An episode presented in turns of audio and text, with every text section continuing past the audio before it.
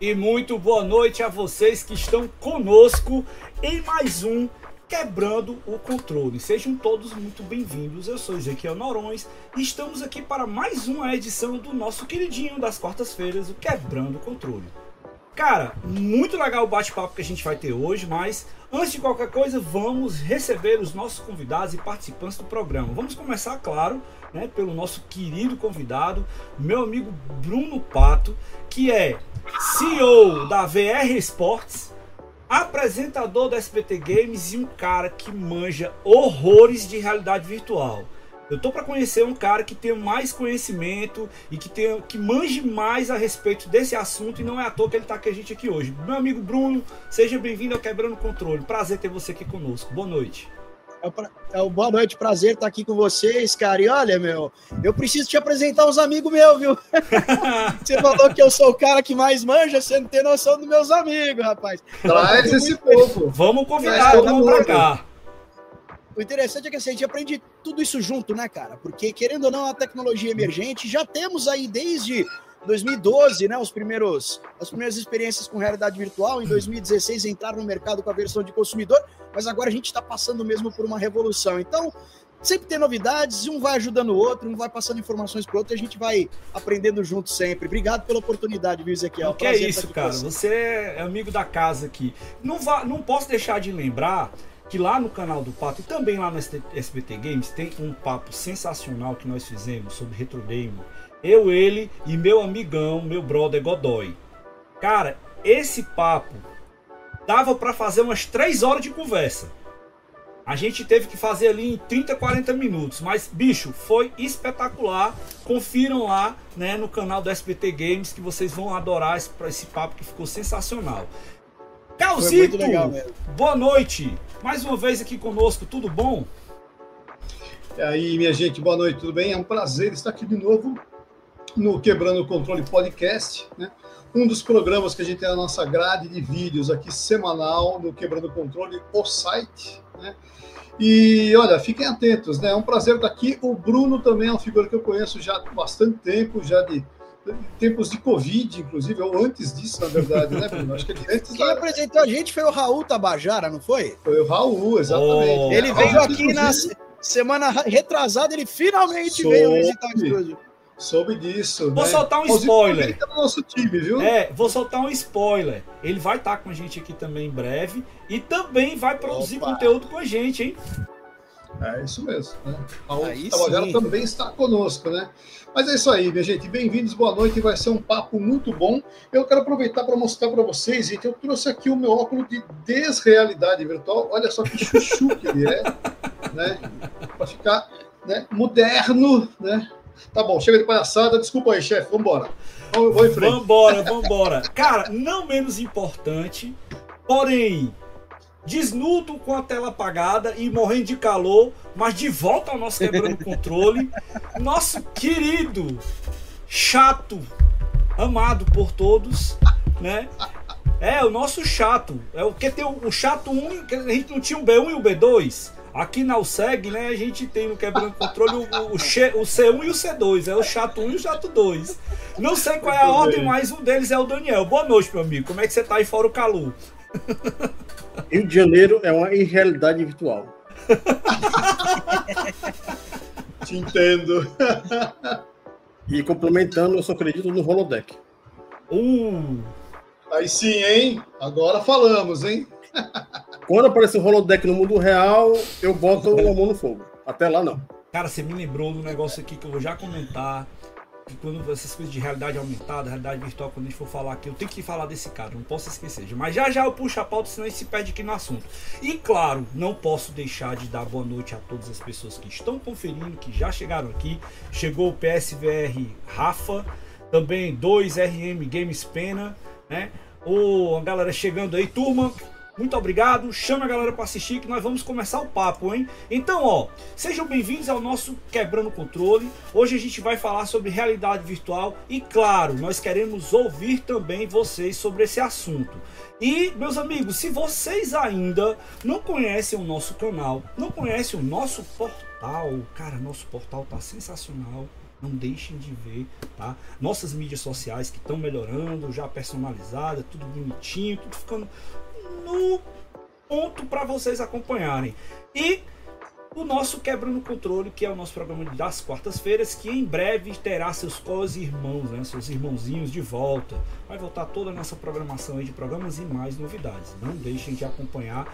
Assina aí o nosso canal, se inscreva, marca aí no sininho e vamos embora que a gente tem muito papo para poder conversar hoje. Ó, seguinte, se você acha que a realidade virtual surgiu com o óculos Rift Vive ou MetaQuest e o metaverso, né? Que a galera nos dois últimos anos aí a turma falava, não sei o que, aquele negócio todo. Ó, cara, realidade virtual não é uma coisa nova. Só para contextualizar vocês, os primeiros, é, digamos assim, contatos que se teve né, com a questão de imersão, simulação, foi na década de 30. Uhum. Em que o exército americano construiu uma máquina, né, e nessa máquina era um simulador de voo e esse simulador de voo permitia que os camaradas lá da Força Aérea lá americana eles conseguissem é, treinar em situações de alta é, como é que eles chamam lá no, quando o avião periculosidade? Não não não não o avião tá tremendo no ar lá o turbulência? Turbulência exatamente. O treino né deles para poder trabalhar em, em situações de alta turbulência.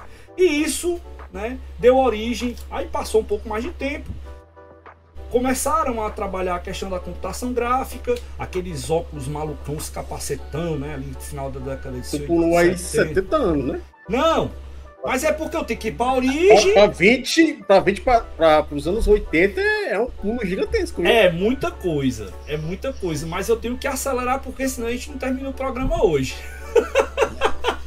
Então, chegou ali final da década de 70, começo da década de 80, a gente começou a ver a explosão da computação gráfica, né? Aquela coisa ficando mais aprimorada e melhorada. Tivemos algumas coisas ali na década de 80, a década de 90 a gente teve muito pouca coisa relacionada à realidade virtual que chamasse bastante a atenção da gente. Mas agora nesses últimos anos tivemos aí um grande avanço, principalmente na questão da melhoria da qualidade gráfica, de uma série de coisas. Então, meus amigos, ah, e não menos importante, porque o motivo dessa conversa aqui de hoje é o tal do óculos né, da Apple, que tá todo mundo falando, todo mundo querendo saber e tudo mais. Então, vamos lá. Vamos voltar aqui de novo a nossa história e vou passar a bola aqui pro nosso convidado, que eu acho que ele tem muito mais competência né, para poder falar, e eu vou trocando ideia aqui com ele, para a gente falar dessa história né, da realidade virtual, de como é que isso aconteceu, as variantes que existem dela, né, para a gente explicar para a galera aquela reguinha lá do que é realidade, que é realidade, do que é, que é virtual, não sei o que. Vamos tentar dar uma mini aula para a galera aqui de realidade virtual para vocês agora, passando a palavra para o nosso querido Bruno Pato. Vai lá, meu amigo. Então, a realidade virtual é interessante que você puxou lá para a década de 20, né? Antes do exército mesmo, os caras já estavam colocando foto dentro daquele negócio com duas lentes que você já conseguia olhar a foto como se você estivesse no ambiente, né? Na década de, de 80 a 90, eles lançaram um capacetão gigantesco, que eu me esqueci o nome, que dava para você jogar Doom, né? E aí teve em 90 o Virtual Boy que foi lançado, e o Virtual Boy ele flopou, porque a tela, o sistema de tela dele não era que você tinha duas telas, era um laser que ia riscando a tela. E era tão rápido esse risco que formava uma imagem, né? Vermelho. Isso era completamente indigesto para quem estava utilizando, né? Ele ainda ficava no suporte, você tinha, tinha que colar a cara, né? Naquilo e flopou. Foi o maior fracasso da história da Nintendo é, traumatizou, porque eles nunca mais quiseram investir nisso, apesar deles terem aí o, o aqueles itens que você coloca o Switch e tal. Mas enfim, aí em 2012, cara, foi que começou a você poder fazer a sua versão caseira, utilizando o celular, colocando dentro de um. aquilo que hoje em dia tem o VR Box aí, né? Que trazia uma experiência assim. Que era um vislumbre interessante mas ainda não chegava aos pés daquilo que, que se tornou a marca óculos criada pelo Palmer Luck, né? Na garagem da casa dele. Aí, em 2015, o Mark Zuckerberg comprou esse dispositivo dele, ainda era 3DOF ainda, né? Eram só três eixos de liberdade. Você só podia girar a cabeça. Se você andasse para frente ou para trás, tinha objeto virtual aqui. Se você andasse para frente ou para trás, esse objeto e todo o cenário acompanhava você, né? Eram só três eixos de liberdade que eram os eixos, os, os eixos giratórios, né? Aí em 2015, essa tecnologia já estava se desenvolvendo bastante ali na garagem do Luck e o Mark Zuckerberg foi lá e comprou por 2 bilhões de dólares essa tecnologia. E aí em 2016 eles lançaram o Oculus Rift, que aí já tinha seis eixos de liberdade. Você podia se movimentar no espaço real e você se movia no virtual também devido ao tracking externo, né? Que eram câmeras USB ligadas no computador, lia as constelações de LED que tinha tanto no headset como nos controles e fazia esse sistema como se fosse um GPS, fazia triangulação e você conseguia se mover. Paralelo a isso, foi lançado o HTC Vive que tinha um sistema inverso, né?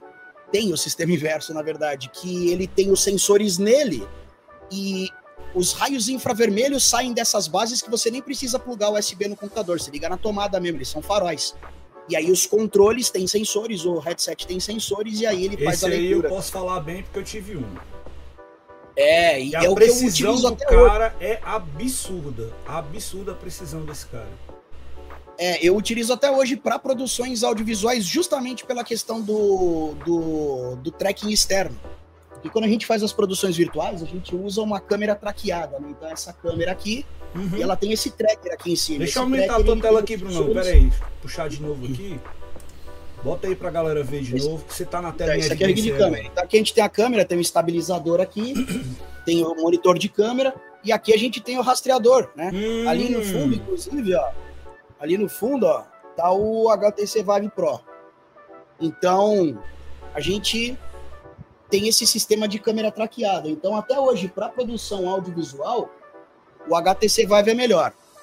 Só que ele ainda precisa das bases externas e tal, né? Justamente por isso que a gente utiliza para produção audiovisual para você poder traquear, rastrear essa câmera, senão o sistema não sabe onde está a câmera virtual utilizar um cenário virtual e colocar uma pessoa lá, seja dentro do jogo ou dentro de um cenário virtual, enfim, para apresentação de um programa, como é o caso do, do nosso podcast, que é o Papo VR, que é apresentado no cenário virtual e tudo. E aí saiu, né, o, o, o, o- então essas, essas duas tecnologias, né, essas duas marcas competindo no mercado. Aí saiu o Windows Mixed Reality, mas com muitos problemas de tracking. Tivemos outras aí, tivemos o HP Reverb com uma tela muito legal também. Só que, cara, a- a verdade é que a Oculus ela reinou absoluta a partir do momento em que eles lançaram o Quest, Quest 1, em 2019. Porque trouxe acessibilidade. Muita gente falava, ah, não vou ter um negócio desse, eu vou precisar comprar um PC da NASA, que é caro, e mais o óculos, que é caro. E aí os caras lançaram o Quest 1 que não precisava de PC. Então aí você começa com uma adoção em massa da tecnologia nos países em que a Meta estava presente distribuindo, né? O dispositivo. E é tornou o mais acessível de certa forma também, né? Porque não é nada não você para ter um Vive para começar, você precisa aqui no Brasil você precisa pelo menos no mínimo uns 10 mil reais. Para ter o Vive de entrada, não é o Vive Pro. Diga-se de passagem. É, na época, na época era, era muito caro, né? O Vive ele foi lançado a 800 dólares e o Oculus Rift ele foi lançado a 600, né? O Oculus Rift, inclusive, quando foi lançado, ele nem tinha os touch controllers, ele vinha com um controlinho, como se fosse um controle de televisão pra você ir passando para frente, é, os, os vídeos ali imersivos e tal. E aí, depois de uns seis meses, eles lançaram os touch controllers, né? Então, nesse ponto, a HTC saiu na frente logo no lançamento. Só que em 2019 lançaram o Quest 1 a 400 dólares, então se tornou muito mais acessível. Você não precisava mais de um PC, ele fazia o 3DF com as próprias câmeras dele, não precisava mais de sensor externo, não precisava mais de nada disso.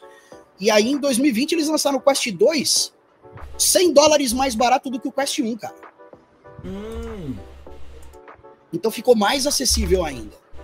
E aí, agora em outubro, eles lançaram o Quest 3 com o Pass-Through, né? As câmeras de realidade mista coloridas, porque até o Quest 1 e o Quest 2 tinham as câmeras em preto e branco. Não era para ser utilizado como dispositivo de realidade mista. Aí o 3 chegou, plau, arrebentando, com uma tela muito melhor, field of view maior, né? O campo de visão, com processamento muito maior, uma resolução de tela muito mais legal e o pass-through colorido, né? E aí, de repente, chegou a Apple, cara. E nós estamos aqui para falar disso, né? Vamos só colocar aqui, ficou um pouquinho. Daniel, se tu puder aumentar um pouquinho a tela aí, me ajuda. Pronto, dá pra gente ter mais ou menos aí uma ideia, né, desse, dessa timelinezinha aí que eu peguei pra, pra, galera, pra galera ver, né? Então, antes desse de 1956 que está listado aí, né, existiu realmente o primeiro VR. Né? Quando a gente for, vai falar de, de VR, a gente tem que se lembrar que o primeiro cara, vou até citar o nome dele aqui, para a galera ter a noção, né, que foi o Link Trainer. O Link Trainer foi o primeiro dispositivo né, na década de 30 que, que o tal de Edward Link, que foi o pesquisador na época que criou esse cara e deu, digamos assim, o primeiro conceito né, de imersão para a, a, simulação acontecer e colocar a pessoa numa, numa, condição. É claro que naquela época não tinha computação gráfica, é claro que naquela época a gente não tinha a computação que a gente tem hoje em dia, né? Mas é só para vocês terem ideia do berço de onde surgiu. Mas puxando aí a ideia né, para a computação atual, a gente tem um Sensorama de 1956, depois o Ultimate Display de 68. Ó, veja que os pulos são grandes, viu, Dona? Você falou que eu pulei muito, né? Mas na própria timeline aí do negócio tu, também tu dá uns pulos 40 grandes. anos. É, filho, aí agora já anos. vai para mil. Porque são coisas significativas e o tempo que a tecnologia precisou maturar para poder evoluir. Por quê? Esse negócio precisa de computação gráfica e não é pouca, não certo? Porque você criar um ambiente virtual, você precisa de muita computação gráfica. E aí, ali em 84, na década de 80, os caras começaram a brincar de novo. Prova tanto é que teve óculos da Nintendo, teve óculos da Sega. Né, Não. Daniel? Ia teve ter. um projeto, é, né? Ia, é, ia ter, ia ter. Eles floparam. É, acho que talvez por terem visto o que Não, aconteceu com o Virtual Boy, né? É, porque foi em 92 isso aí, mostrou um show lá na CES mas a SEGA do Japão não foi pra frente. O Sega Porque, VR. É o Sega é, VR. Ia ser pro Mega Drive por é, cima. Ia ser pro Mega Drive. Então, voltando aqui para nossa timeline, a gente vai avançando aí. Aí teve os Power PCs, né, que conseguiram fazer alguma coisa também relacionada a isso, e como o Pato brilhantemente colocou aí, em 2012 chegou a óculos, né? Ah, depois entrou Facebook na história, entrou também a Filco, que mais lá para trás teve brincadeira nisso. Eu estou desorganizando tudo aqui, mas vamos tentar organizar a ideia. Ah, em 2015, né, também surgiu aí a Vive, a brincadeira. 2015, Google, Microsoft, Sony, HTC e Samsung é. entraram na parada toda VR. Então teve muita gente aí que trouxe a brincadeira e tá até hoje. Então o que eu quero deixar claro aqui para vocês, pessoal, e que a gente precisa entender da história desse negócio é porque houveram alguns saltos, alguns pulos aí na história, e muitos desses pulos aconteceram em função de evolução tecnológica. Tanto da questão da computação gráfica, que eu, que eu considero um dos pontos principais disso, como também dos equipamentos que são utilizados. O, o, o, Bruno mostrou para a gente aí o, o, quanto que ele tem de recurso e o quanto que ele usa de tecnologia para poder funcionar as coisas dele aí dentro do estúdio. Que ele possui um estúdio e trabalha com isso, especificamente com isso. E, e com certeza tem muita propriedade para estar tá colocando as ideias o que a gente tem hoje de tecnologia a respeito disso. Calzito, você teve alguma experiência com VR? nessa Olha, história eu tive, aí? Tive. Deixa até pegar aqui que eu quero mostrar para vocês uma imagem. Eita. Deixa eu ver se ela está aqui. Se ela está no pré Acervo exclusivo. Fácil. Tá aqui. é. deixa, eu, deixa eu pegar aqui e subir. Peraí. Né? Apresentar, compartilhar. Bota para nós aí que eu boto na tela. Cadê a janela? Por que não aparece a janela, cidadão? Ah, amor. Às vezes demora um pouquinho. Tô vendo. Peraí, vamos tentar outra coisa aqui. Vá lá, vá lá. Eita. Aqui apareceu. também. Pronto. Eita, cara. Ó, oh, esse é bonitão, só. hein? Esse é o né? Esse é o HoloLens. Isso aí, ô, ô Bruno, né, ô, ô, é, é, eu quero que você diga para mim quem foi a pessoa por trás desse meu envolvimento, nesse momento em que eu estava usando aí essa tecnologia num stand da Volkswagen. A gente falou dele ainda há pouco. Quem foi a pessoa por isso, trás disso? Isso aí é o HoloLens? Isso é o HoloLens, justamente. Né? Foi, foi o Taba mesmo? Foi o Taba, então. Raul Tabajara estava trabalhando para a Volkswagen numa uma dessas feiras de automóvel, né? É, um pouco antes da pandemia, né? E aí eu estava lá visitando a feira e tropecei no Raul e a gente ficou batendo papo. Foi muito legal, né? E foi, inclusive, acho que ele que bateu essa foto, né? Porque eu estava justamente brincando e, e, conhecendo o veículo da, da Volkswagen que estava apresentando. Foto de perfil do LinkedIn aí, viu? foto de CEO, né? Muito bem. Eu vou tirar esse logo aqui dessa fabricante de automóveis e colocar o logo agora do Quebrando o Controle aqui, tá bom? Olha boa, aí, ficou melhorado. Mas sim, é isso.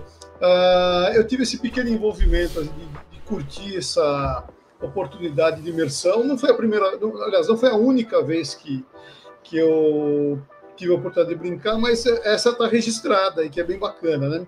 Eu encontrei também em, em outros momentos, quando o HoloLens surgiu, né, ele teve lá um... É, fez um barulho também, né? E aí a gente conseguiu encontrar em alguns eventos a presença desse equipamento, ele era muito bacana para a época. Tem algumas coisas que se fala hoje do Apple Vision que, ah, que permite isso, faz aquilo. Tava lá. Você sabe que tem um brasileiro que trabalhou no, no, no projeto dele, né? Que foi Legal, o mesmo que né, criou o Kinect. Você sabe disso. Brazuca né? tem tudo quanto é canto, né? Dizer, ah, é, tem, tem, realmente, o pessoal estava na, na, época do Kinect também, né? Porque Mas. O, é... o, Kinect, ele, ele foi desenvolvido por um brasileiro, o nome dele, o primeiro nome dele era Projeto Natal, em função do cara gostar. E se eu não me engano, ele é paranaense, o cara que, que era o Alex Kipman. Lá de cima. Era Alex Kipman o nome dele, apesar do nome brasileiro, né? E ele foi um dos gerentes né, de pesquisa lá desse projeto e trabalhou até ser demitido da Microsoft há uns dois, três anos atrás aí. Ele estava no projeto HoloLens também. Fez muita coisa legal. O HoloLens, inclusive, eu tive uma experiência muito bacana com ele, porque o HoloLens, diferente dos óculos contemporâneos dele, ele tem uma experiência maior com realidade aumentada que é a proposta que vem forte no viso do, do, do, do, do viso da Apple hoje, né? no Vision Pro. Ele, ele, ele tem mais, acho que ele tem mais a ver com o Vision Pro do que os outros, né? Se bem que o, o MetaQuest 3, que a gente vai falar mais na frente aqui, o Pato pode dizer que ele também tem uma, uma área de realidade aumentada também bem, bem ampliada, bem melhor aprimorada, né? Mas vamos seguir nossa pauta, mas antes, antes Deixa eu perguntar também, Daniel, e você? Qual foi sua experiência com o VR aí? Bom, antes de mais nada, a gente tem que escavocar é, o terreno baldio da coisa. E eu vou dizer a seguinte coisa: a primeira vez que eu vi uma realidade virtual, um óculos, foi é, nessa revista de videogame em 92, que eu estou mostrando para vocês. Hum na revista de videogame, é, o número. Deixa eu ver aqui, o número é o número. A número. Super, Super Game Power? É a número 13. Isso, cara. É, e aqui mostrou né, as máquinas de realidade virtual, que eles falam. Fala, fala, o texto falava das máquinas que já tinham nos Estados Unidos, que essa máquina que você está vendo aí foi no Iguatemi, em 95, ficava em frente da Mesbla. Hum. Essa maquinazinha aqui, ó. Ficava, Essa inclusive, perto naquela outra lá de 3D, né? Que a gente sempre fala, do, do cowboy. Não, mas essa de 95, essa aí veio antes, aí. Essa ah. talvez veio em 95. Olha o tamanho e... do trambolho, mancho. É, pra ver. Eu acho que é esse aí, aí que eu comentei que rodava Doom, se não me engano. Qual que é o nome dele? Você sabe, Daniel? Vou saber aqui agora, se tem aqui escrito alguma coisa aqui. Uh... O pé é ele mesmo. O Comodote tem um desse, cara. O Marcelo Souza. Tá aqui, é, é não, só tem aqui a marca Cyber alguma coisa. É, Cyber XR, alguma coisa assim. É, e esse aqui, eles fizeram essa, essa, matéria por conta de um filme que passou no cinema naquele tempo, com o FX2, Assassino Sem Morte, que o cara usava realidade virtual, né, para fazer as coisas acontecerem. Esse aí foi o primeiro momento que eu tive contato com a realidade virtual. Em 93 para 94. Tu jogou nesse bicho lá no Iguatemi, Daniel? Joguei nesse bicho no Iguatemi, 94. E eu me lembro que em 2007 para 2008, não era realidade virtual, mas tinha um capacete que era parecido com realidade virtual no Game Station. eu ficava em pé E ele fazia coisa tipo uma, uma visualização de 360 graus. Você podia ficar mexendo e atirava. É, não deixa de ser, né? Um, um tipo de facilidade. E a outra vez que eu tive uma, uma experiência com isso aí foi em 2014, lá na, na BGS, que eu odiei por conta que é, o meu óculos atrapalhou. Né? Para quem usa óculos, é, realidade virtual é muito ruim, em muitos casos.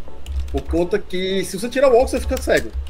Você tem que usar então, o óculos. Mas, mas você sabe que hoje em dia não mais, cara, porque o Quest 2 já vinha com um espaçador que você pegava o headset, colocava esse espaçador e aí você colocava aquela espuma que vai no rosto, uhum. né? Então você já conseguia. É, o problema é o óculos. Tá? É, é... Então, aí você já consegue ter mais espaço para colocar o óculos. E o Quest 3, o próprio cover original, ele vem com um botãozinho que ele afasta o headset. Você não precisa nem desse espaçador, ele já tem o espaçador integrado.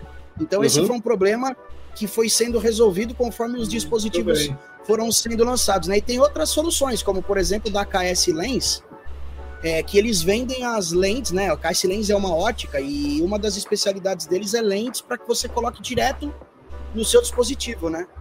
Hum, mas eu quero usar é sem tirar óculos, eu quero usar com óculos. Mas diabo, deixa, eu, deixa eu te. É, você consegue. Com esses espaçadores você consegue. Com o Quest oh. 2, que ele vem com esse espaçador, e o Quest 3 você já consegue afastar ele, regular com um botãozinho que você aperta para você conseguir uhum. colocar o óculos. Então, mas, todo mundo mas... que aqui no estúdio pode usar o óculos tranquilo aqui. É, aí, no caso, o pessoal falando, ah, realidade virtual é uma coisa nova, lá, lá, lá, etc, etc, Pra mim, realidade virtual não é uma coisa nova, né, que eu já vi isso aí em 91, 92. E é igualzinho o pessoal que fala, ah, 3D é uma coisa nova. Não, não. 3D é da década de 50. é, né? É. Aí, aí o, cara. que chama realidade virtual de 3D é de morrer, né, meu? É, mas assim, essa coisa diferente, mas assim. É, o cara fala, não, 3D é coisa nova que saiu aí com a Nvidia, com o PlayStation 3. Meu amigo, se você não sabe a história do cinema, você tá lascado, né? Até que 50 tinha lá aqueles Mega Visão 3D 44. Que a bolha assassina. Isso, era em 3D. Olha aí. 50, 60. E você pegava o óculos lá, vermelhinho e azul, e ia lá para aqueles é, drive-thru no, no cinema, que é todo no, no, no terreno. É, é drive-in. É drive-in, pronto. Drive drive lá e você assistia esse negócio e o negócio ficava explodindo a tua Aquele cara, negócio né? funcionava com duas câmeras simultâneas rodando imagem ao é, mesmo tempo. É, isso, vermelho e azul. Aí, quer dizer, todas as tecnologias que a gente tem hoje em dia, na verdade, são muito antigas. E tem as apostas que são sazonais. Às vezes funciona, às vezes não funciona. Até hoje o 3D não funcionou por conta que você precisa de muita coisa para uma coisa só. Se bem que já tem cinema 3D sem óculos, viu? Só que eu não vi nenhum aqui no Brasil, não. Aqui no Brasil ainda não, mas já tem. Já tem, mas fora já é, tem. É, é, é o, o, apesar de ter, você tem um problema no 3D que é a que você força a vista demais. Hum. Tanto é que você pegar o 3D no Nintendo DS, 3DS na verdade, eu usei ele por muito tempo. Meu amigo, você usou aí?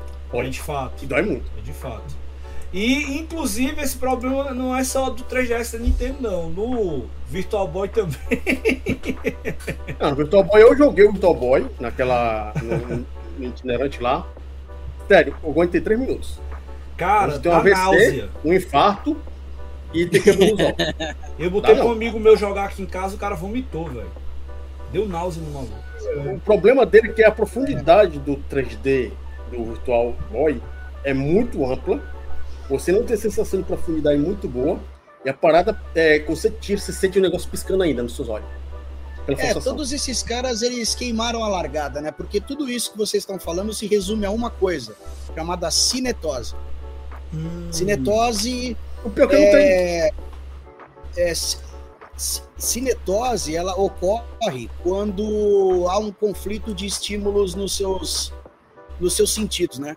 Sim. Então, é. então, se você se movimenta, ou melhor, se você está parado, os seus se olhos tem movimentação estão nos olhos, você fica É, é uhum. se você se você estiver parado e você usar o thumbstick, por exemplo, para se movimentar ou para girar, uhum. os seus olhos estão vendo o movimento e o seu sistema vestibular do labirinto acha que você tá fala, pô, tô parado.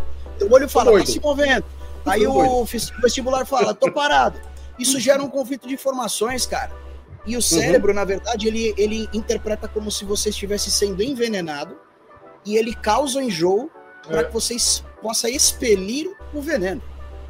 É para você ver. E, muita, é... e muitas coisas causam isso. Uma baixa taxa de quadros causa isso também. Tanto que a taxa mínima de quadros de realidade virtual é 72 Hz. O ideal é 90 para cima. Então, se você tiver abaixo de 72 Hz, você movimentar a cabeça e você ver aquele monte de quadro, já é o suficiente para te bater cinetose. Então, muitas vezes, o pessoal lá no começo não tinha uma máquina poderosa o bastante e não conseguia bater os 90 FPS, né? Para uhum. dar um match com os 90 quadros. Então, quem tinha uma máquina fraca, passava mal. E aí, com o passar do tempo, além da tecnologia ir se desenvolvendo, a gente tem um hardware melhor para rodar esses, essas experiências, esses jogos. Os próprios jogos criaram é, opções de configuração em que você consegue, por exemplo, utilizar, em vez de smooth turn, de você, uma das coisas que mais faz, faz passar mal é você pegar o controle direito e girar o boneco.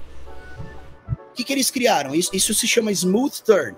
Os caras criaram snap turn. Você ativa e ele só dá um corte. Uhum. Então você não tem essa sensação de estar tá girando. Isso mata boa. o cara, mano. Essa, eu, eu, passei, eu passei mal com isso. Então, são várias coisas que tá podem fazer com que evite que você tenha cinetose, né? Ah, ah por, por oh. exemplo, é, é, nesse caso aí, pra, eu não tenho cinetose é, nesse negócio. Foi o Virtual Boy que me causou esse problema temporário, porque eu, é ruim mesmo, de fato, a profundidade.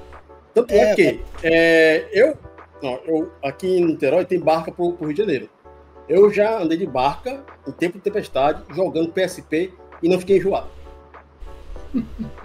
Eu jogo então, é, é, é, isso que eu tava falando. Ele não tinha o, o FPS do.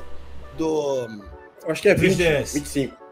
É, e, e, e, não é uma tela que, que acende ali, não. É um laser que fica riscando a tela. É que na verdade são As dois duas. lasers.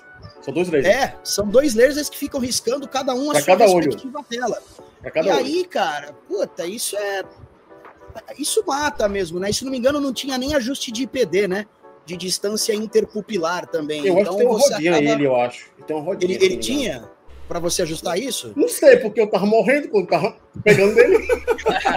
é, é, é, mas é, mas é a baixa taxa de quadros, cara. Além daquela luz vermelha, a baixa de taxa de quadros, que não eram nem quadros, eram laser riscando, tá ligado? Então. Eu, eu, eu fico, imagi eu fico imaginando a Nintendo. Cara.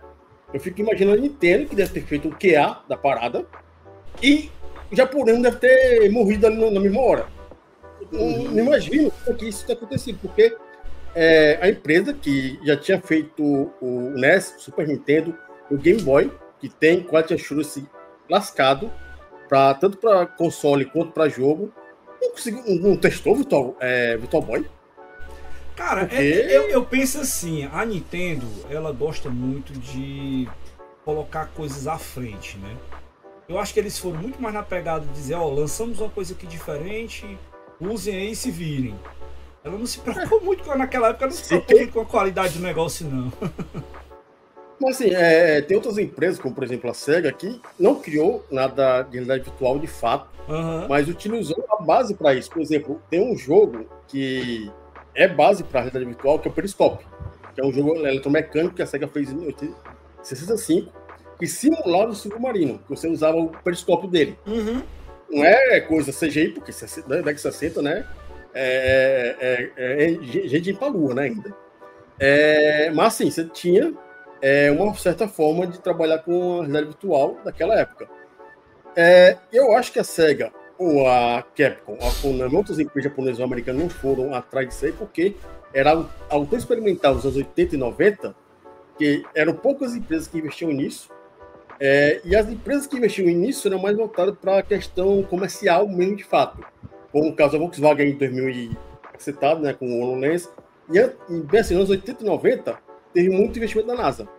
Hum. Para testar protótipo é, modular. Né, que é coisa de americano querem gastar dinheiro com imposto, né? Então bora gastar, né? Fazer o quê, né? Se for procurar por aí, tem muito protótipo, tem muito óculos da NASA que o pessoal utilizava naquelas ruas para fazer modelação de, de, projeto. Aí só agora que a gente tem, é, justamente como o Bruno falou, é, por que, que só agora a gente tem essa questão do, do, do, da tecnologia mais avançada? Por conta realmente, de fato, Dois motivos. A AMD e Intel investindo pesado em processamento bruto dos processadores, que é necessário, e as GPUs. Se não fosse a GPU da AMD e da NVIDIA, não ia ter é, 3D, é, é, realidade virtual nem a pau. Mas, cara, Porque ali tem é também a, a miniaturização dos equipamentos. que A gente teve uma melhoria considerável nisso. É, É, essa que é a grande também. questão, a, mi- a miniaturização, a miniatura, Miniaturização. Miniaturização. E colhimento, colhimento. Miniaturização E colhimento foi- melhor. foi, foi o que realmente fez a coisa popularizar, né? Porque o Quest 1, por exemplo, ele já não precisa de um PC. O Quest 2, por exemplo, ele tem um chip, é o XR2, né? Então, precisa otimizar muito o game para rodar nisso, né? Então dá uma trabalheira gigantesca, 80, 85% hoje em dia do desenvolvimento de experiências virtuais para rodar nesses dispositivos, elas ela é é investido em otimização, né? Low poly, texturas mais modestas e tudo mais para que o dispositivo consiga rodar a 90 quadros, isso é importante. Já não está mais rodando em 72. O pessoal foi otimizando, otimizando. Hoje em dia o padrão dele é 90, né? 90 Hz. Vou fazer uma pergunta aqui. Ah, O- Tem, tem uma questão também, o, o- o Bruno estava falando um pouco também dessa questão que envolve ah, essa sensação de mal-estar causada pelo, ah, enfim, pela imersão, né? Ah, tem uma questão também, eu, eu tive pouquíssimas oportunidades de brincar com o- essa imersão, tanto com realidade virtual quanto com a realidade aumentada, por quê? Né?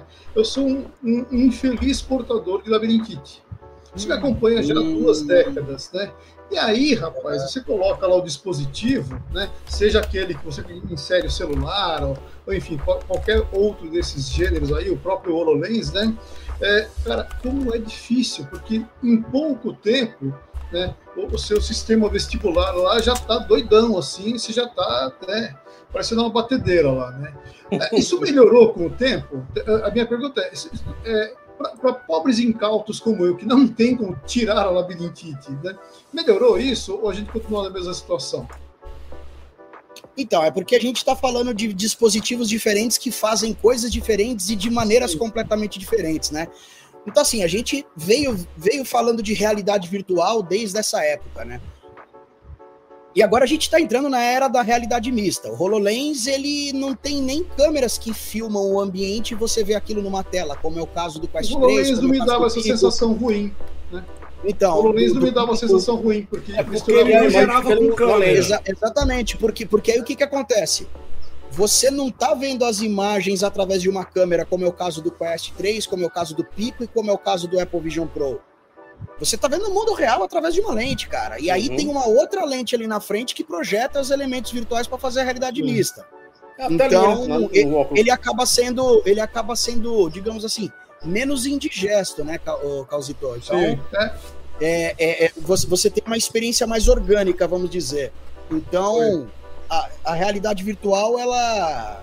É o que eu sempre vim falando, inclusive. Eu falei, o, o que vai acontecer com a. Como que a realidade virtual vai se popularizar? Ela vai se popularizar através da realidade mista. Porque, por enquanto, é um negócio segmentado apenas aos gamers. Então, muitas vezes você tentava apresentar aquilo para as pessoas, elas achavam legal, mas falavam, ah, beleza, jogo né? E a gente sabe que é segmentado, é uma indústria que movimenta muito dinheiro, é gigantesca, tem milhões e milhões e milhões de pessoas no mundo jogando, mas ainda é um segmento. Então, quando você coloca a realidade mista e que você consegue abrir uma tela virtual para simplesmente assistir uma, um filme no seu quarto, sem a necessidade de você comprar uma TV, então aí você já convida as pessoas a falar, nossa, olha que interessante, o vídeo, eu passei a vida inteira fazendo vídeo aí, desde 2017 eu tenho feito vídeo de realidade virtual, nenhum tinha viralizado. Eu postei um vídeo super simples, mostrando que eu tava aqui fazendo uma live, fui pro meu quarto, minha mulher não me deixou ver TV porque ela tava vendo Netflix, eu falei, é, eu quero jogar, então peraí. Pum, e aí aparece uma tela no meu quarto e eu consigo aumentar e diminuir essa tela, entendeu? Então assim, a feature mais simples da realidade mista, que é você spawnar uma tela virtual, conquistou todo mundo, o vídeo viralizou. E é aí que a, que a Apple tá se apoiando. Mas aí quando a gente Sim. for falar da Apple, aí eu vou falar da Apple de verdade. Tá bom. Inclusive, né? Inclusive lá me lembro de falar disso. Tio Zuc. Acho que eu mandei pra tu, Pato. O tio Zuc saiu essa semana dando tipo um- uma resposta, né? Dizendo que o Quest 3 faz as coisas que o Visual Pro faz, Cara, não sei o que, não sei o que. vamos- A gente vamos- fala já vamos- disso. A gente fala já Vamos disso. falar disso, vamos É. falar disso, porque, cara. Vamos falar É. disso. A hora que Ó, você quiser, a gente fala ainda, disso. porque ainda na tem coisa aí questão pra gente falar. fisiológica, né? vo- Você falou aí do IPD. Eu tenho uma sensação, eu não li a respeito, não me aprofundei muito a respeito na época. Eu usei muito o Quest 2. Porque eu tive um projeto na faculdade que a gente trabalhou com isso e tudo mais, né? Criando um passeio virtual e tal. E ah, eu tenho uma sensação que para quem tem um grau de miopia baixo, ele faz um ajuste. Porque eu conseguia utilizar o Quest sem óculos. Perfeitamente. Quantos Perfeitamente. graus de miopia você Cara, tem? Um e meio. Um e meio. E você acha que você enxergava melhor no VR do que No no, VR, real, sem no VR sem óculos. Eu tinha essa isso. eu tinha essa impressão. Eu tenho uma sensação. É porque eu vi alguns vídeos né, da, da montagem do Quest, porque antes do Quest 2 sair, eles fizeram vários protótipos. E dentro desses protótipos, eles tinham um mecanismo lá, que eles disseram que isso foi pro final, que ele tinha um ajuste de lente. Ele tem um ajustezinho lá da lente e que você percebe a diferença. E eu senti isso. Quando eu utilizava óculos, eu preferia usar sem, sem o, o- o- VR, sem o óculos, porque eu tinha uma qualidade visual, uma, cura- uma acurácia visual melhor. Que interessante isso, viu? Que interessante. No Quest 2, eu não, não testei o Quest, eu vi, usei o Quest 3 rapidamente, agora no final do ano, aqui em Fortaleza. Cheguei a vê-lo na BGS, mas a- aqui em Fortaleza eu usei rapidamente no final do ano, mas foi uma coisa assim muito. Que eu não posso dizer que foi uma experiência, foi rápido, entendeu? Mas assim, visualmente falando e graficamente falando, ele tem um pulo gigante. Ele tem um pulo bem grande, você vai poder falar com mais propriedade disso aí. Mas antes de eu seguir a pauta, cara, deixa eu dar uma olhada aqui no nosso chat, porque bombou. Tem muita gente comentando aqui. Eu quero dar aqui mais uma vez uma boa noite à turma toda que chegou aqui. Renatão tá no nosso chat acompanhando. Renatão, você é um querido Grande Renato! né? Tem também aqui SAP VR, né, que tá comentando aqui, a gente já colocou inclusive um comentário dele aqui também. Ah, tem também aqui Iniciativa VR, só para deixando para deixar um, passando para deixar um salve para todos vocês. Ah, Pedro, né, também deixou seu comentário aqui. Ah, e o comentário dele foi até engraçado. Ele disse: Olha, esse cara aí, que acho que era aquele que o Daniel tava mostrando, roda até o pescoço do usuário. É, Chegou também aqui o, o Papo TechCast. Muito bem-vindo, né? Deixa eu ver aqui. ah, ele comentou aqui, ó. Usamos headsets mais para entretenimento. A Apple quer fazer outras coisas além disso. A gente vai já falar da Apple. Né? Deixa eu ver aqui. Tem mais que chegou. Chegou aqui o App. Boa noite, pessoal. A TV 3D, o pessoal passava mal justamente pela falta de quadros. A TV tem 60 Hz e também os vídeos convertidos davam dor de cabeça. Ele comentando aqui pra gente. Bem, tem Você muito. viu o comentário do Renato? Ele faz falando aqui que- 3D até transmissão ao vivo da TV aberta. É esse? É, então ele falou que, o Renato tá falando que ele, ele teve uma TV 3D Aham. que ele pegou quando chegou, né? Ele comenta aqui embaixo, né? Usei muito no dia que chegou aqui, depois nunca mais. Ó, eu tive uma experiência com o PlayStation 3 e a TV da Sony. A TV da Sony que eu tinha, não minto, perdão, era uma TV Samsung, uma série 7000, se eu não me engano, e o, o PlayStation 3. Na época eu comprei os dois e o, o- a TV da Samsung ela vinha com os óculos, aqueles óculos que vinha bateria.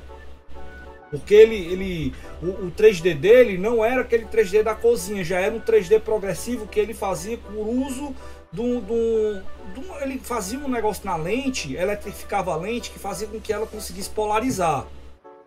E aí dava a sensação de 3D junto com o É a mesma aparelho. tecnologia, da, a mesma tecnologia que o Master System usou na década de 80. Isso, que era com fio, inclusive, né? O óculos lá do Master System. Então, o que é que acontece? Eu joguei, cara, Gran Turismo. Joguei Gran Turismo no PlayStation 3 com, com 3D. Cara, a sensação foi legal. Foi uma experiência diferente. E tinha filmes que eu conseguia assistir em Blu-ray, principalmente. Que a desculpa pra eu comprar um PlayStation 3 na época foi exatamente comprar o aparelho de Blu-ray aqui pra casa. Só. e aí, uh, eu, eu, eu, fiz essa brincadeira na época e testei. E, e, cara, foi, foi legal a experiência. Pra mim foi bem bacana. Só que, quando eu, exatamente pelos filmes que a gente começava a pegar e ver, os filmes na internet, tinha alguns que a qualidade não tava legal e que ficava ruim, ficava prejudicado o 3D. Então aqueles que você pegava originais, com Blu-ray e tudo mais, alguns dava, dava legal, mas tinha uns que a qualidade não era muito boa e dava uma sensação ruim, um mau agrado. Prova tanto que essa tecnologia não vingou, muita gente não, não aprovou, né? Só para deixar esse registro aqui. Vamos em frente aqui na nossa pauta, né? Agradecendo a galera que comentou aí no, no nosso, no nosso chat. Chame os amiguinhos para acompanhar com a gente aqui. Já tem muita gente bacana participando. Quero agradecer mais uma vez a todos vocês. Ô, ô, Bruno, você chegou a comentar qual foi sua primeira experiência com VR? Minha primeira experiência com VR foi em 2016, na casa de um amigo meu. Estávamos no aniversário meu, aqui do lado, num bar que chamava-se Barcearia. Chegou um amigo meu, amante da tecnologia, o grande Mauro Artioli, e falou: Meu, minha mina tá viajando para Inglaterra e ela vai me trazer um dispositivo de realidade virtual. Chama óculos. Eu falei: Sério, mano, existe isso? Ele falou, é, eu falei, mas como é que funciona? Eu não sei, nunca usei, cara. Ela tá trazendo para mim e, e, eu vou resolver que ela vai trazer para mim e acabou. falei, mano, me chama na sua casa protestar essa parada aí quando você. Quando chegar, né? Ele falou, beleza. Aí ele me chamou. Eu fui lá. Eu coloquei na cara, não tinha nem os controles touch na época ainda. Isso foi 2016. Era aquele quadradão tá, ainda? Não, não, não, não. Era o Oculus Rift mesmo. Ah, tá. Era, hoje, hoje em dia era conhecido como CV1. Ele já tinha as bases para uhum. fazer o o, o, só que vinha com um sensor só. O segundo sensor veio por causa dos controles. Que era para você jogar sentado, né? E, cara, eu tive a experiência ali, meu, de simplesmente me ver. Tele, me ver sendo teleportado para outra realidade e o meu cérebro acreditando naquilo. E naquele momento eu falei, cara, isso aqui vai mudar o rumo da humanidade. E aí, em 2017, eu consegui adquirir um que me trouxeram da gringa na época. Uhum. E aí eu cheguei, instalei aquilo e eu, cara, consegui passar um mês explorando tudo que era tudo que era experiência, né? Inclusive algumas experiências que eram para esse dispositivo que o Daniel mostrou, elas estão disponíveis pro já estavam disponíveis para os Rift, né, que foram trazidas de lá de trás e estavam disponíveis ali. Então eu tive um mês, cara, para ir desbravando assim, que foi um mês que eu fiquei naquilo, focado naquilo. E foi aí que eu que me caiu a ficha. Eu falei, cara, isso daqui vai mudar o rumo da humanidade. Eu preciso me especializar nisso aqui, porque isso aqui é o futuro, bicho. Conforme o tempo foi passando, eu criei o Papo VR, que foi o podcast, né, em 2020, sobre realidade virtual. E uma das coisas que eu sempre falei, que eu tenho algumas profecias, tá ligado? E uma delas se concretizou. Que eu falei várias vezes, inclusive. Se você assistir algum dos meus programas aí, você vai ver que eu falo em vários programas, em, em, vários, em várias edições do programa que eu falo, quando a Apple entrar nessa, os meros mortais vão começar a se interessar por essa parada e nós vamos ter um boom. E é exatamente o que está acontecendo, né? Então, era, tava, tava, tava escrito que ia acontecer. Tô Muitas legal. pessoas me chamaram de louco quando eu falei que em breve não precisaríamos mais de televisão, não precisaríamos mais andar com um tijolo no bolso, que é o celular, porque as telas serão emuladas. Me chamaram de louco. Fui no programa do Sérgio Sacani, no Ciência Sem Fim, falei a respeito disso, me chamaram de louco e poucos meses depois lançaram o Apple Vision Pro mostrando no, no, tudo isso. No programa do Sérgio? Isso. Sendo que, no, sendo que o Quest 3 já estava fazendo isso. Quando eu fui no Sérgio, não tinha lançado o Quest 3 ainda. Uhum. Foi menos de um mês antes de lançar o Quest 3, eu estava lá no Sérgio. Lançou o Quest 3 e aí eu fiz vídeos falando a respeito disso. E agora chegou o Apple Vision Pro, uh, mostrando que isso é possível. E a minha profecia, cara, vocês escrevam aí. É que os monitores, as televisões e os celulares, eles não chegam na década de 40. Vai acontecer que nem aconteceu com o vinil, que nem aconteceu com a fita cassete, que nem aconteceu com o VHS, que nem aconteceu com o CD, que nem aconteceu até com, a, até com o pendrive, cara. Não chega na década de 40, vai chegar que nem chegou o vinil. Tem vinil hoje? Tem. Mas se, torna, se tornará desnecessário porque os dispositivos vestíveis vão dominar. Vai ser um óculos que nem o seu aí, Ezequiel. Exatamente. E que nem o do Cal. E que nem o do Cal. Aí, uma, uma, outra coisa que eu falei também, que os dispositivos em, em, em, pouco tempo se tornariam híbridos, que eles não fariam só realidade virtual, eles fariam realidade mista também. provavelmente esses óculos, se você quiser que eles realmente sejam híbridos e faça sentido eles serem híbridos, eles precisarão de um formato ergonômico para que, você, que você não tenha luz externa entrando ali, né? Então, tipo aqueles óculos... óculos... do Doc Brown do, do De Volta para o Futuro. É, por exemplo, né? Aquele design que ele vai cobrir completamente aqui, não vai deixar a entrada de luz. Johnny né? E, e, e, que por incrível que pareça, híbridos, né? E que por incrível que pareça, o Vision Pro faz isso. A gente vai falar desse negócio. Ele, fa ele faz isso. Uhum. Ele consegue ter uma, uma Inclusive, ele, ele consegue fazer a mistura dos dois de uma forma que ele tira totalmente a realidade, deixa você de uma forma e de outra que a gente vai já comentar sobre isso. Então, agora só um parênteses, só um parênteses, o Quest 3 já fazia isso. É. e aí, que na, mas quando a gente chegar lá, eu vou. A gente vai arrebentar nisso aí. A gente vai mas é, é, isso que a gente tá falando, Bruno. Hoje eu tô aqui para soltar o verbo. O que é que Não, você tá colocando aí? Olha aí que Daniel tá pedindo né? pra gente. Aumenta aí, Olha Daniel. Só. Isso aí é só Jornal das Estrelas prevendo o futuro há 30 anos atrás. Muito bem. Pô, eu falei Essa, desse negócio não, um dia desse, é quase... em sala de aula, ó. Que os caras lançam o StarTAC, né? O celular, ó. É, Dex 60. Tablet. Aí... É, cara. Tá errado aqui a data, mas tudo bem. É, aí veio o tablet, né? Que na verdade o tablet quem ia fazer Ei, nem a... faltou a, a porta com sensor de movimento. Não, mas isso aí já tinha nos Estados Unidos. Não, pô, mas faltou essa porta aí. Isso aí na época que o Star Trek tava lançado, tava sendo, sendo transmitido, sei lá, na década de 60. Isso era um absurdo, uma porta abrir só com a pessoa chegando na frente. É, né? Aí, ó, tem até aqui, ó, videoconferência, que na verdade não é de 88, é da década de 60 também. Uhum. Né? E o óculos de realidade mista, que foi tanto no Volta Futuro, que na verdade aquele óculos prateado do, do Dr. Brown, ele dá, é, não, não tem no. Não fui mostrando, né? Mas é, mostra todos os dados. De, sim, do, sim, sim, sim, sim. Eles não detalharam aquilo ali, não, mas aquele óculos ele tem interação. É, não tinha como, né, naquela época. É, e tem aqui, né, o realidade aumentada do, do Google, né? Que ali pois foi o primeiro é. passo.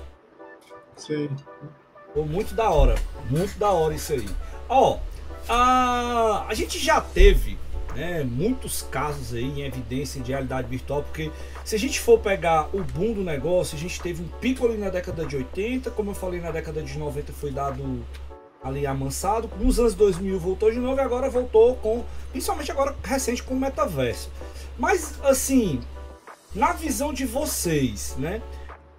Quais seriam esses momentos que, que, da história que a gente poderia enunciar? Que eu sei que a gente já comentou algumas coisas, já falamos até inclusive do próprio Virtual Boy, mas o que, que vocês poderiam evidenciar ainda mais para a gente sair um pouco dessa fase de história e vir mais para cá, para o presente?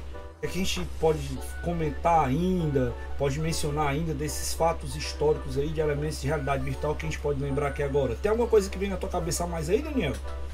Eu acho que a primeira coisa que a gente pode falar é no momento de transição de fato, quando você tem o produto que foi feito para meio científico ou de treinamento militar e virou é, jogatina. Hum. Isso foi possível nos anos 90 de fato.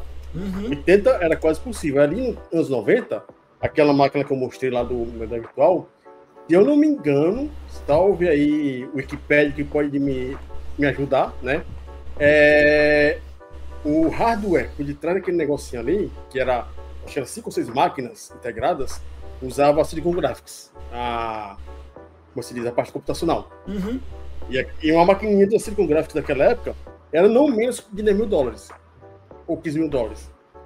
Aí, quer dizer, era o impeditivo, porque, enfim, quem é que iria, uma pessoa comum, investir 15 mil dólares para jogar um joguinho de realidade virtual, né?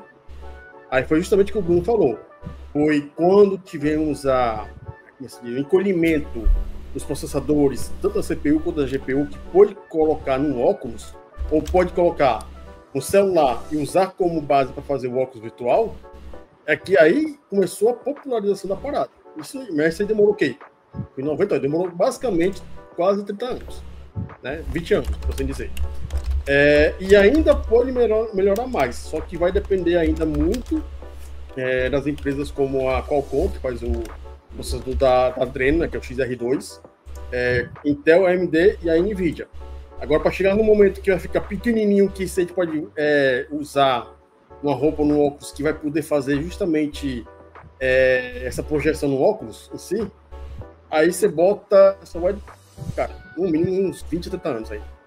Porque a, aquela, as empresas que fazem a, os chips, que é a Global Foundries, por exemplo, ou a TCMS, é, agora que estou trabalhando no, no nó de 4 nanômetros.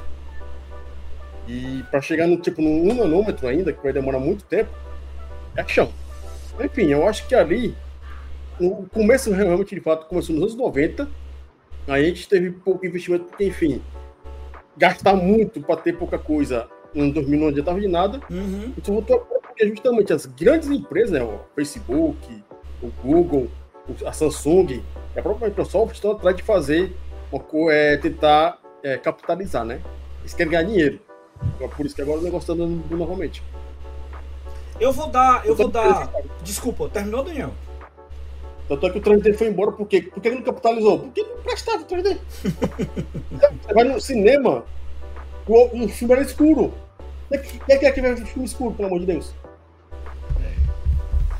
Ó, oh, só pra tu ter uma ideia de negócio de 3D aqui que eu tava me lembrando, essa semana eu tava vendo uma coisa, inclusive vou, tô até escrevendo um artigozinho para colocar lá no nosso Quebrando Controle, que fala sobre aquelas máquinas dos parques de diversão mais avançados, tipo Disney, Orlando, não sei uhum. o quê. Eles têm 3D sem óculos.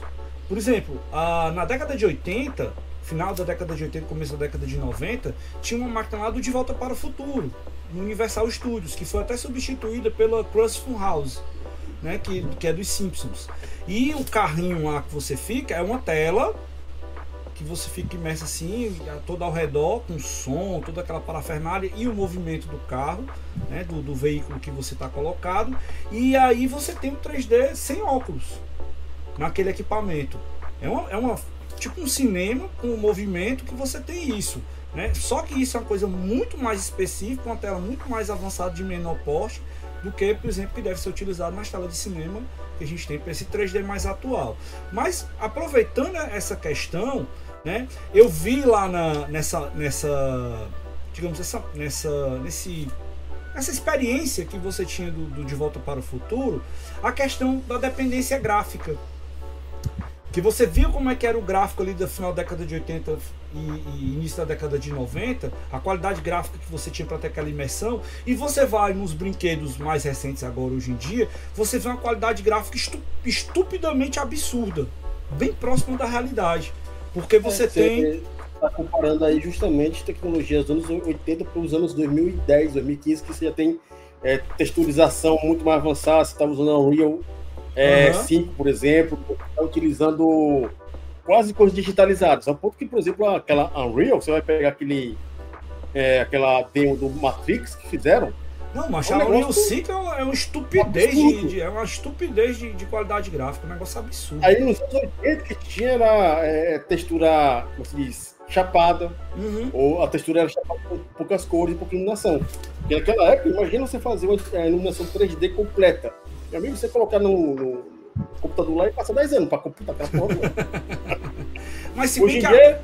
a, a renderização gráfica hoje ela ganhou muito em performance exatamente pela questão da evolução dos equipamentos, é. como a gente está falando aqui. Mas o grande viés, né, a grande coisa que a gente tem que, que colocar aqui é que, e eu vou fazer mais um parêntese, é que, por exemplo, a experiência de realidade virtual, virtual ou realidade aumentada ou realidade mista, né? Ela vai depender de uma série de outras coisas, como principalmente a questão da, da UX, que é o movimento de você utilizar os elementos de pinça, de percepção das mãos, que isso até muito pouco, há pouco tempo atrás não existia. Hoje você tem muito mais tecnologia para sensores que vão perceber e trabalhar isso. Kinect. Exato. A, que a Microsoft matou boa parte da evolução desses sensores veio do Kinect e de muitas outras tecnologias primas que existiam na época que estão dentro dos óculos de realidade virtual hoje. Então, não, não é só questão, é, é desde o começo que eu estou falando aqui, não é só questão gráfica, é questão da evolução tecnológica dos equipamentos que estão sendo utilizados e as tecnologias envolvidas dentro do processo. Você não acha a mesma coisa, não, Patão? Cara, o, o, o hand tracking ele surgiu no Quest 1, né? Então em 2019 a gente já teve o hand tracking. Antes dele tinha um dispositivo que era o Leap Motion. Então, algumas pessoas que estavam utilizando realidade virtual no PC, mas usavam o celular para espelhar o, o conteúdo, acabavam prendendo no VR Box esse Leap Motion. E aí já conseguia ter um hand tracking, né? Mas as experiências não tinham suporte, é isso que os desenvolvedores não, não investiam nisso, né? Uhum. Era um, algo mais experimental. A pessoa às vezes desenvolvia uma experiência e fazia ali. Agora, o Quest 1, ele desenvolveu esse hand tracking também, né? A diferença para o Apple Vision Pro é que no Quest você aponta para as coisas, né? No Vision Pro você tem que olhar e aí faz o movimento de pinça. Mas ah, quando saiu. É, já é o eye tracking, né? No, no, Vision Pro já vai ter o eye tracking. É isso, é isso. Tem, é, tem o eye tracking. Exatamente, que já tem no Vive Pro Eye, tá? Isso é uhum. é velho também. Tá? Eu tenho uma frase de efeito aqui para falar, mas eu tô esperando o um momento. Enfim. tô esperando o grande. Tem o time, tem o time, tem o time. Tem o time, mano. Não vou soltar a paçoca antes aqui. Mas enfim, cara. Então, assim, essa do eye tracking é mais velho que andar para frente. O, o, o, PlayStation VR2 faz isso também, ele tem o eye tracking, né? Então não é nada assim que. Boa, boa, boa. Não. Então, tem pessoas que têm que, inclusive, acostumar. Eu, por exemplo, no PSVR 2, eu não achei isso muito legal, porque eu tô acostumado a mexer com as mãos e apontar. Às vezes eu tô apontando um lugar para clicar, eu já tô olhando para outro. O que, que eu vou fazer depois? Espera aí, depois que eu clicar aqui, ó. Eu acho, eu acho inclusive, então... o PSVR 2 muito defasado muito, muito, muito, muito defasado com relação às tecnologias de VR que a gente tem. Ué, é, o que tá defasado é... já é o, é o, hardware, cara. Não é, é, o PS5 que tá defasado, não é o PSVR 2. É, é, cara, e quando a gente fala de tecnologia, o, PS, o PS5 ele tá aí quatro anos no mercado? Já deu quatro anos? Três. Já mais, é quase, três. quase quatro. Meu amigo, três. Três, anos, três anos em tecnologia é 30. É. Olha o que, que já tem aí, bicho. É, Você mete é uma 4090. Mete uma 4090 que ela vai jantar o PS5. Daqui a pouco tá saindo a 4090 Ti. Daqui a pouco sai a série 50, tá ligado? Não tem como acompanhar, né? A indústria de console sempre vai ter essa limitação. No momento que. É, é, a questão é que demoraram para lançar o PSVR 2, né? Faz um ano que lançaram o PSVR 2. Apenas. Bom, a galera tá ajudando aí, ó. Lançado em dezembro, é quase 4 anos, é. Quase 4 anos, então... daqui a 12, 12 meses ainda. É, 12 meses, né? Pode crer. Então, Três anos Eita, encacetada aí, três anos nos quebrados. Então, assim, demo, demorou para lançar o dispositivo, porque se tivessem lançado o PSVR 2 naquele momento em que lançaram o, PSVR, o PS5, pô, aí assim, né? Hoje em dia você mete uma 4090 aí. Eu fui jogar, eu fui fazer o review lá no SBT. Foi a única vez que eu joguei um PSVR 2. E, cara, drop frame pra cacete. Mas isso aí é falta de projeção da empresa, né? O, é, e tanto é, o PlayStation eu, eu 5 quanto, tanto o PlayStation 5 quanto o Xbox Series X, o Resident Evil coloquei na conta, tem os que desenvolvimento, mas tem gente, tem empresa que é preguiçosa não faz a. É preguiçosa, dela, né? por exemplo, aquele Assassin's Creed Valhalla. Eu cheguei lá na BGS, olhei o bagulho rodando 30 FPS. Eu falei, mano, olhei pro PSV. olhei pro, é olhei pro PSV, tava, mano. O cara tava comigo do meu lado. Eu falei, mano, isso é o PS5? Eu nunca tinha visto, né? Foi na, na, na, BGS de 2022. Eu nunca tinha jogado, porque eu sempre fui do PC, né? Meu último console foi um PS2. E aí eu olhei pra ele e falei, mano, 30 FPS, velho. Para, mano, vai me dar gangrena no olho. Eu não consigo jogar esse Tanto o PS5 quanto o Xbox Series X aguenta 60 FPS. Pois é, então, aí, aí os caras, pô, é o que você falou, você tem razão, é o desenvolvedor que não caprichou no que precisava ser feito ali, aí drop frame pra caramba, reprojeção, que ele começa a mirrorar as duas imagens, no, no né, é. as, a, a, mesma imagem nos dois olhos para compensar aquilo, tá ligado? Então, porra, mas aí você precisa de um puta hardware pra jogar um jogo com os gráficos super, ultra, mega blaster realistas, tá ligado? O Asgard's Wrath 1, por exemplo, pra, PC, puta que pariu, que jogaço, que gráficos incríveis. Aí você vai pegar o Asgard's Wrath 2 só saiu pra Quest, não tem pra PC. Porra, é. Jogão! Jogão, mano, joga animal, velho, mas. Puta, cara, você que tá acostumado com PC VR pegar um bagulho desse, você fala, ô, ô. Aqui, também, acima de tudo, quando você pega. Se você tá pegando um videogame tá pegando um computador, a gente sabe que o videogame ele tem que durar sete anos. No mínimo. É, né? Aí a, a, empresa a tem 30 que... quadros. E tem que desenrolar. A, a, so- a Isso é- Sony Isso é, isso, é o, isso é o que a gente tem de métrica atual, porque eu já tô achando que vai cair pra 5, viu? Não, vai eles tão, 7 ainda. mas é- eles estão eles estão mantendo o 7 porque estão jogando os intermediários. Porque, por exemplo, saiu agora né, o, o- o Mini do PlayStation. Não, mas a mesma E coisa. vai não vir o. Pro. E ainda vai vir o Pro. Não, aí é, tá dizendo que pode vir o Pro, mas não vai vir Pois não. é. Vai Mas eles estão do- botando esses intermediários exatamente para poder dar essa duração de mais tempo. Porque antes tinha o PS2 e o Slim. Não tinha Pro. Eles estão botando um Pro agora no meio da história para poder ter uma durabilidade maior da geração. É porque o Pro é pra tentar consertar a merda que fizeram anteriormente, como fizeram com o Xbox PlayStation 4 Pro Capaz. e o Xbox Series X. O Series X não, o Xbox One X. Diabo Microsoft enfeia, enfeiar o nome dessas porra, tudinho. Ó, Mas um- a gente pega, Desculpa, Daniel, pode continuar. a gente pega é, justamente a questão aí dos VRs. É, como eu falei, se for pegar a força bruta do Series X e a força bruta do PS5, eles conseguem trabalhar até com 120 frames por segundo, não precisa ser mil, e- não precisa ser 4K, né? Não tem pra que fazer 4K, faz 1080p Full HD Uhum. e consegue fazer. Agora, você pega lá empresa como Bethesda para fazer VR, você pega empresa como a Ubisoft para fazer VR, você pega empresa ruim para fazer VR, você vai só ter jogo ruim para péssimo. Deixa Você eu pega pegar. Mas, o, mas, mas, ó, mas lançaram o Skyrim VR, que é sensacional. Mas para PC ou 4 pro VR, pra PC.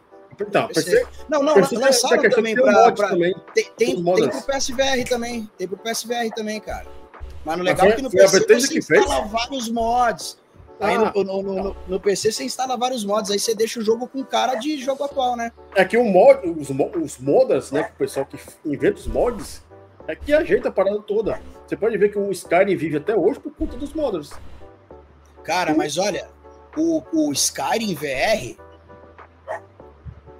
no cara é sensacional mesmo sem os mods. Pegando o jogo Uhum. contexto, né? Pegando o jogo sem mods, sem Eu nada. sou suspeito pra falar Eu- de eu- Skyrim, eu vou ter que ter um, um desbloqueio, porque eu tive um problema muito sério quando eu joguei Skyrim no PS3. Eu não consegui jogar mais de Ah, jeito mas jogar porque eu jogo- criar a versão Jogar do jogo, jogo. PC, jogar jogo Eu PC. joguei- no Eu joguei umas PS3. 300 horas de Skyrim no- no- na tela plana, né? Antes de ter o VR. Sem mod, sem nada. Então, pra mim, eu nunca fui instalar mod em jogo. Agora- Ô, aproveitando as reclamações, olha esse comentário aí do 2RM Games Pen aí, ó. Peninha! Grande Peninha! Você concorda com ele aí? Eu concordo com ele, só que ele não tá dizendo aí que se lançasse o GT7 para PC ia rodar melhor. Só isso que ele não falou, né, Peninha? Peninha, ah, esse Peninha, viu? Nós temos um bate-papo amanhã, né, Peninha? Eu, Antônio Schneider e o Mozo vamos falar sobre o Apple Vision Pro amanhã, rapaziada, Olha aí. no Papo VR. No final você deixa o jabá pra galera acompanhar. Eu vou ver se eu consigo acompanhar também quando chegar da aula depois. Uma amanhã E- até 10 então- e meia da noite, E- que delícia. deixa, deixa, deixa, eu, deixa eu contar uma história a respeito do Skyrim aqui. Ah, Eu, eu, eu tinha um negócio que na, na minha época de game maníaco, né, que eu jogava todo santo dia e tal, eu tava jogando, eu, eu costumava sonhar com os jogos de tantas horas seguidas que eu jogava, sei lá, eu jogava umas 3, 4 horas do jogo e ia dormir. o eu Sky tu sonhava tinha com o pesadelo, jogo, né? Porque se eu Você- fosse sonhar com aquela porcaria, eu ia ter pesadelo. Você, você simulava o jogo. É, eu sonhava com o jogo. E aí, cara, lá. teve, É. teve, teve uma noite, teve uma noite, cara, que eu sonhei que eu estava dentro do jogo, né? E, e aí, tipo, quando ia chegar o inimigo, eu apertava e abria o menu, o menu flutuando na minha frente, eu escolhia as armas, aquele menu sumia, e eu continuava na treta com os caras, e balançando a mão e dando espadada mesmo, e catando flash e tal. Beleza. Vários anos depois, deve, calcula aí que uns três ou quatro anos depois, eu adquiri o VR, e aí fiquei sabendo que lançaram o Skyrim VR, mano. E aí eu comprei o jogo e fui jogar. E cara, Era o foi a sonho. primeira vez, foi a primeira vez que, o- que, que, eu- que escorreu uma lágrima por causa do VR. Porque eu falei, cara, eu sonhei com isso aqui. Eu sonhei com o futuro, brother. Então foi uma experiência. Eu chorei. Eu falei, mano, não é possível. Foi das coisas que me fez pensar, cara, isso é o futuro, isso vai mudar o rumo da humanidade. E aí já juntei o lance da realidade mista e tal, ainda nem tinha isso, mas eu já sabia que existia, porque eu já havia, eu já havia ouvido falar do HoloLens. Eu tive a oportunidade de experimentar HoloLens muitos anos depois, lá no Hospital Oswaldo Cruz, com um projeto que a gente estava desenvolvendo lá, que acabou. Não, não, não. Eles acabaram não levando a cabo lá, que eles queriam montar um estúdio de realidade mista e acabaram não, não pivotando. Mas eu testei o HoloLens lá. E aí, hoje em dia, você vê o Quest 3, um dispositivo caseiro, né? Que você pode ter em casa fazendo isso. Que o HoloLens era o quê? 30 mil reais, 40 mil reais. Eu acho que foi eu acho que o maior banho de água fria que tinha nessa tecnologia, que era sensacional o preço, cara. Era absurdamente caro. É, era, era, era pro meio corporativo, né? O Quest não, meu. O Quest Sim. é pro, pro consumidor final. Fomentando o ecossistema, né? E Cada vez que saiu um dispositivo, o anterior ficou mais barato, como sempre, tá ligado? Então o Quest 2 hoje em dia você tá comprando aí por 1.500 um usadinho lindo. Uhum. Ninguém tá pagando mais de 1.500 reais, inclusive, no Quest 2. Então tá ficando cada vez mais acessível. Isso no Brasil, no país onde os caras não distribuem nem nada, né?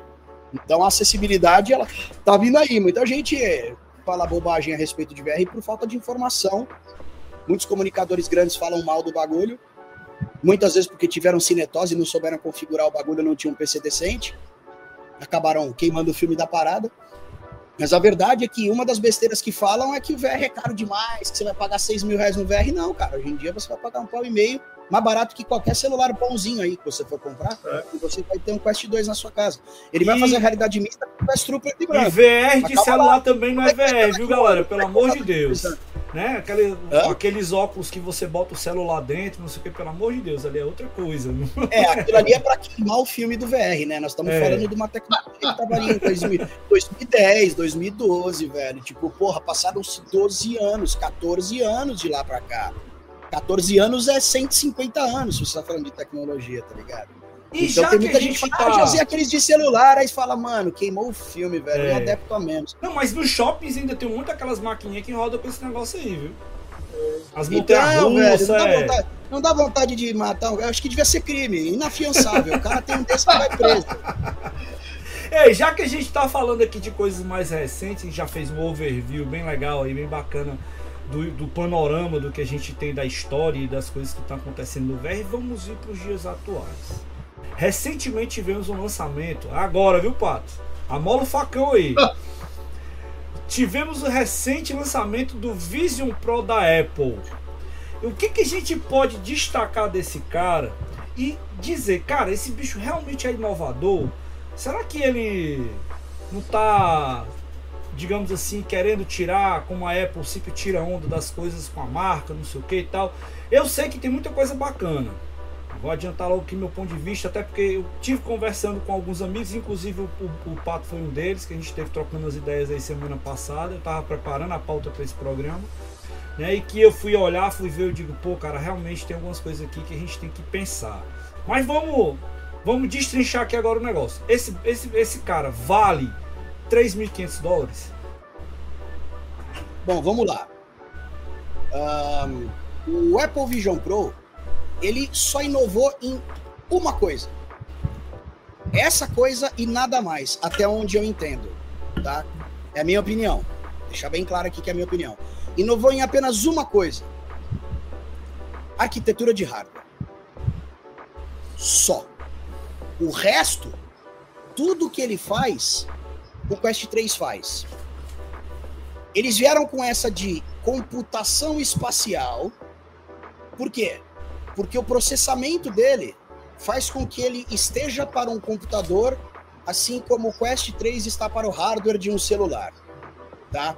O, o Apple Vision Pro ele é um computador na sua cara, então ele tem capacidade, por exemplo, de rodar um Final Cut, tá? Coisa que o Quest 3 não tem é, hardware para fazer. Então, o Apple Vision Pro inovou apenas nisso, em hardware, em engenharia de, do, do, do, do, dispositivo em si. Todas as funcionalidades dele que não tenham a ver com o poder de processamento são cópias do que já existia. Né?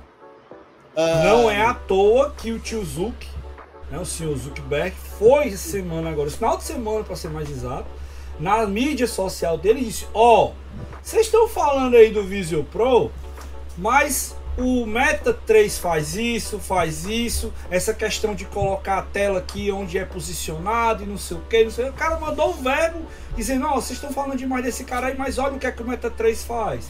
Veja isso aqui que tem no Meta 3. Mas é, eu, eu vi e... isso, eu vi isso muito mais como uma preocupação dele de ocupação, né, com, com territorial do Vision Pro do que propriamente dito ele querendo destacar o que o equipamento dele fazia. Tu não achou isso, não? Cara, na, ver, na verdade, você sabe que o lançamento do, do Apple Vision Pro foi a melhor coisa que aconteceu para a Meta. Porque muita gente não tinha nem ouvido falar disso. Se tinha ouvido falar, 95% das pessoas não se interessaram, 98%, 99% uhum. das pessoas não se interessaram. E aí foi o que eu falei no meu programa inúmeras vezes. A prova tá no YouTube, é só entrar lá e assistir meus programas que eu tô falando isso. Que quando a Apple entrar, aí vai todo mundo falar: "Oh! Nossa! ah!"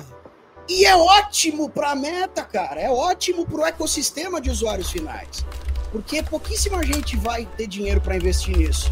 Vai procurar os concorrentes. E pelo menos, se não sabia, no mínimo vai saber da existência desses dispositivos da Meta, né? Do Quest 2, do Quest 3, vamos comparar com o Quest 3 melhor, porque ele tem o Quest do colorido, né? Uhum. O, o Apple Vision Pro, por ter um processamento maior, você vai conseguir abrir um monte de tela lá, né? O MetaQuest vai abrir um aplicativo por vez, a não ser o browser, que você vai conseguir abrir três abas simultâneas ali, né? Para você ver simultaneamente. Então, assim, é ótimo para. Eu não consigo ver nada de negativo com relação ao lançamento do Apple Vision Pro. E eu tenho certeza que o Mark Zuckerberg também não vê nada de negativo nisso. Porque as pessoas agora elas vão se dar conta de que existe, vão, vão estar cientes de que existe essa tecnologia. Uhum. E muitas pessoas vão acabar. É, o que, aí o que, que acontece? Os, os produtores de conteúdo mesmo estão falando: olha, mas tem esse aqui também, ó, que já vem antes e faz tudo que se faz com menos processamento. Ele tem uma limitação assim, assim, assado. Perfeito. Mas olha aqui, ó, existe. Então, cara, como eu falei inúmeras vezes, o lançamento do Apple Vision Pro foi a melhor coisa que pôde acontecer para a Meta, para os dispositivos de realidade estendida, para a realidade virtual e para o ecossistema de usuários finais. Mas inovou? Sim, uma inovação. Hardware. Apenas isso. Mais absolutamente nada. E quem tiver no chat aí, se achar que eu tô falando bobagem, por gentileza. Pode mandar bala aí e comentar para nós aqui. Porque, porque se tiver alguma outra inovação que eu não tô ciente, vai agregar aí ao meu conhecimento, eu agradeço. Bom, uma das coisas que eles vendem como diferencial é a tal da computação espacial, que é o seguinte: é você poder mapear o que você tem na realidade. Ele faz o mapeamento do que você tem na realidade e consegue posicionar os elementos que você vai colocar de realidade aumentada, realidade virtual, sobreposto ou alinhado com os elementos da realidade. Vou dar um exemplo. Você tem uma parede. O Quest 3 também faz isso. Você tem uma parede. Na parede tem um quadro. Você quer aumentar a tela lá do seu cineminha lá do seu YouTube que você está abrindo lá, você vai fazer a pinça, na hora que você vai fazer a pinça, ele vê que tem um quadro lá, ele não deixa você bater no quadro, ele não passa por cima do quadro, que ele vai sobrepor aquela tela de visibilidade lá. Se o recurso estiver ativado, entendeu? Então, ou então, uma coisa que eu achei sensacional no, no, no, no, no Vision Pro é que você tá aqui, por exemplo, pô, teve um vídeo que eu achei engraçado pra caramba. O cara tava no banheiro, tava dando uma desopilada no banheiro e disse, cara, vou desopilar no pico de uma montanha. Ele Esse vídeo é muito bom. Ele pega e diz assim: nunca mais eu farei isso da mesma forma. Aí ele tá lá no banheiro, aí de repente a imagem do banheiro fecha aí abre uma paisagem de uma montanha, como se ele estivesse saindo totalmente ali da realidade do banheiro e indo, né, para o pico de uma montanha para ficar ali. a sensação é essa. Né? É. Então assim, é, na teoria, né? O interessante é que é o seguinte, tudo isso que você falou, o Quest 3 faz, tá? Pois a única é. coisa que ele não faz no sistema nativo é ele não deixar você passar uma tela pela parede, que eu acho que isso é uma involução, na minha opinião. Se eu quiser passar pela parede, eu tenho que passar a tela Uhum. Né? Então, para mim, isso não faz o menor sentido. Como você falou, pelo que, pelo que você me falou, tem uma funcionalidade para habilitar ou desabilitar isso. Isso. Ele faz esse, esse mapeamento da, da, do seu espaço também, que se você tiver com uma raquete, uma bolinha virtuais na mão e você bater na, jogar aí a bolinha, vai bater na parede e vai voltar, para você. Ela vai pingar no chão, uhum. ela vai quicar em cima da sua escrivaninha. Faz tudo isso, cara. A questão é o que, que o desenvolvedor implementou ali na aplicação dele. Vai ter colisão com a mesh? Vai ter colisão com, com a mobília virtual que você configurou na hora que você personalizou o seu espaço? Isso é outro ponto que depende vai, pra caramba também para desenvolver isso. o negócio. O, o, o, cara que está fazendo aquela aplicação que vai rodar ali no óculos tem que ter a implementação completa do que está sendo colocado no dispositivo, porque senão você não vai usar os recursos que você dispõe. Então tem muito disso também, tem essa dependência do, do, do desenvolvedor também, né? E, e, que a Apple Exato. e que as coisas da Apple funcionam porque, cara, a Apple sempre está alinhada ao hardware que ela desenvolve. Ela sempre vai no limite do hardware porque tudo que está sendo feito ali por ela, para ela, eles estão explorando o máximo do hardware disponível para poder fazer aquilo ali funcionar. Não está explorando sim, o máximo, sim. nunca exploraram. Jamais exploraram. Tanto é que quando muda o iPhone 1 para 2, é? Uma lente com um grau a mais. Cara, é. eu tô vendo aqui as configurações do, do, do dessa parada. Hum. Esse Apple Vision é um MacBook Air, um óculos. Que vai pagar o dobro do preço. Sério isso? É. assim, é, ó, o Apple Vision Pro, cara, só para deixar claro, é um puta de um dispositivo. A única coisa que faltava para ele ali seriam os controles de movimento que acredito que a Apple vai lançar aí por 1.500 dólares um parzinho num breve futuro. Aí o cara paga, tá pagando, é, o cara tá pagando um carro. O cara tá pagando um carro pra isso. É, se eles quiserem, eles fazem assim e tem o controlinho ali, né?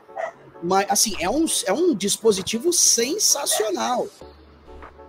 Tem algumas coisas que ele faz que o Quest não faz, como, por exemplo, o eye tracking, mas não é nada inovador, porque já tem outros dois headsets que eu já comentei aí, no Vive Eye Pro é, e, e, e no PSVR 2, né? Então, assim, Hardware apenas que inovou, cara. Hardware. E a marca Apple faz com que crie-se o hype. O vídeo, de promo... o vídeo promocional, cara, do Apple Vision Pro foi o vídeo mais assistido da história da Apple. Então, pô, não tem coisa melhor, é ótimo. Eles estão fazendo tudo aquilo que nós, que somos criadores de conteúdo e evangelizadores das realidades estendidas, estamos precisando, que é fazer com que isso seja uh, disseminado, né? Com que as pessoas saibam da existência disso e se interessem. Nos Estados Unidos, você atravessa a rua, se você tropeçar, você vai cair dentro de uma loja que vende essa parada.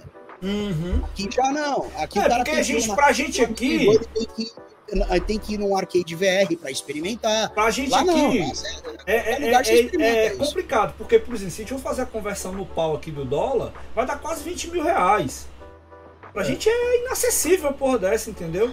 Agora, três não, pra eles mesmo, meu, né? pra ele, mas pra eles mesmo, Ezequiel, o bagulho é caro lá, bicho. Tá muito caro. 3.500 dólares, mano. Tá muito caro. Que PC que, que, que PC que você compra com 3.500 dólares, tá ligado? Uhum. Você compra, bicho, um PC fudidaço. Uhum. Você compra NASA por 3.500 dólares. 3.500 dólares é muito dinheiro pros caras lá, Ezequiel. Não, tanto é que, é, dadas as, as, as as devidas proporções, é um dispositivo que vai fazer basicamente a mesma coisa, tá ligado? É um puta dispositivo? Sim. Mas não faz nada que o outro não faz, bicho. Uhum. Tanto é e, que. E por um quinto do preço. Por um, um sétimo do preço. É, um né? sétimo do preço. É, tanto é que quando lançaram o PlayStation 5, o Xbox Series X nos Estados Unidos, o pessoal achou caro. Muito é. caro. E isso por isso que eles fabricaram. É, e por isso que eles fabricaram só um milhão, né, ô, ô, Daniel? Por isso que eles fabricaram só um milhão de unidades. E já vendeu tudo. Pois é. E já vendeu tudo, tá ligado? É, já vão é, fazer a segunda leva do bagulho, mas. Que, você que vê como caso, eles vão é... estar criando? Isso. É, é, o, a grande questão da Apple e esse negócio aí é porque, no caso, tem aquela mística do produto Apple e tem a mística do Steve Jobs de distorcer a realidade para tudo. Porque o produto iPhone é, o, é, o, é, aquela coisa que você precisa ter. Sendo Eles que você pega o iPhone, porra, Daniel. Os caras vivem de marketing, pô. O problema, o problema do marketing é que, às vezes, o marketing não dá aquela coisa de fato do produto. Mas pro cara a que é poser, é Os malucos que andam com iPhone pra cima e pra baixo se amostrando, tu acha que isso aí vale alguma É. coisa? Os caras querem aparecer, pô. Não, mas eu tô dizendo assim, é, isso é bom para o VR, isso é bom para mostrar que tem um possível mercado, sim. Só que é aquela coisa, quando a coisa carece demais, muitas vezes o cara que é comum, o cara que quer jogar parada, o cara que quer usar, olha, se essa bagaça é 3 mil dólares, que é uns 20 mil reais, o cara vai ver. É, imagina os outros, então. Imagina quanto é que deve ser do Facebook, é, imagina quanto é que deve ser da Samsung. Que o cara vai comparar com o mais alto. Não vai achar que vai ter o produto mais barato por aí para comprar. Não, E outra, o Quest 2 ele foi vendido no déficit. O Quest 3 também é vendido no déficit. O cara tá criando um ecossistema. E o que, que o Mark Zuckerberg fez? Ele começou a comprar os estúdios, tá ligado? De, de jogos de sucesso. Uhum. Sabe, né? Vocês, como especialistas em games, o que, que é o, a maior valia de um jogo online? É a base de jogadores. Uhum. Um jogo de player que você entra e não tem ninguém, acabou. Então ele pega aqueles jogos que. Ele quer por ser amarrar, muito né? Produto com jogo. É, por, por ser muito segmentado, a, a realidade virtual, ainda que lá na gringa é muito segmentado, então foram poucos jogos que fizeram sucesso, mas esses jogos que fizeram sucesso atraíram toda a base de jogadores para eles. E aí Uhum. ele foi lá e comprou. Então ele comprou a Downpour, que fez o Onward, ele comprou o, a Beat Games, que fez o Beat Saber, ele comprou a Big Box, que fez o Population One. E o Beat Saber é, se- é- é que genial, cara. Beat Saber é um jogo genial, É, genial. cara, e é simples, e simples. É, ele comprou a Ready At Down também, que fez o Lone Echo e o Echo VR. Eles continuaram o Echo VR, os caras são malucos. Mas enfim, eles começaram a comprar todos os jogos que tinham a maior base de jogadores, tá ligado? Pra ter esse ecossistema ali. E aí o jogo é deles, então as pessoas vão adquirindo os jogos. E aí que o cara acaba monetizando, entendeu? Mas o dispositivo em si, ele acaba sendo vendido no déficit, tá ligado? A Uhum. estratégia dele é outra. Ele quer evangelizar, ele fala, eu quero vender isso aqui por um preço que as pessoas possam comprar para desenvolver um ecossistema em torno disso, né? Esse que é o- é- essa que é a jogada do cara, sacou? Você Cara, falou o lance aí da, da base de O jogadores. Facebook, o Facebook, se o Facebook, o Microsoft, qualquer um, quer ga- ganhar dinheiro dessa porra, é o seguinte: chega na Nintendo, paga 100 milhões de dólares e compra o Mario Pokémon fazer jogo de, realidade virtual.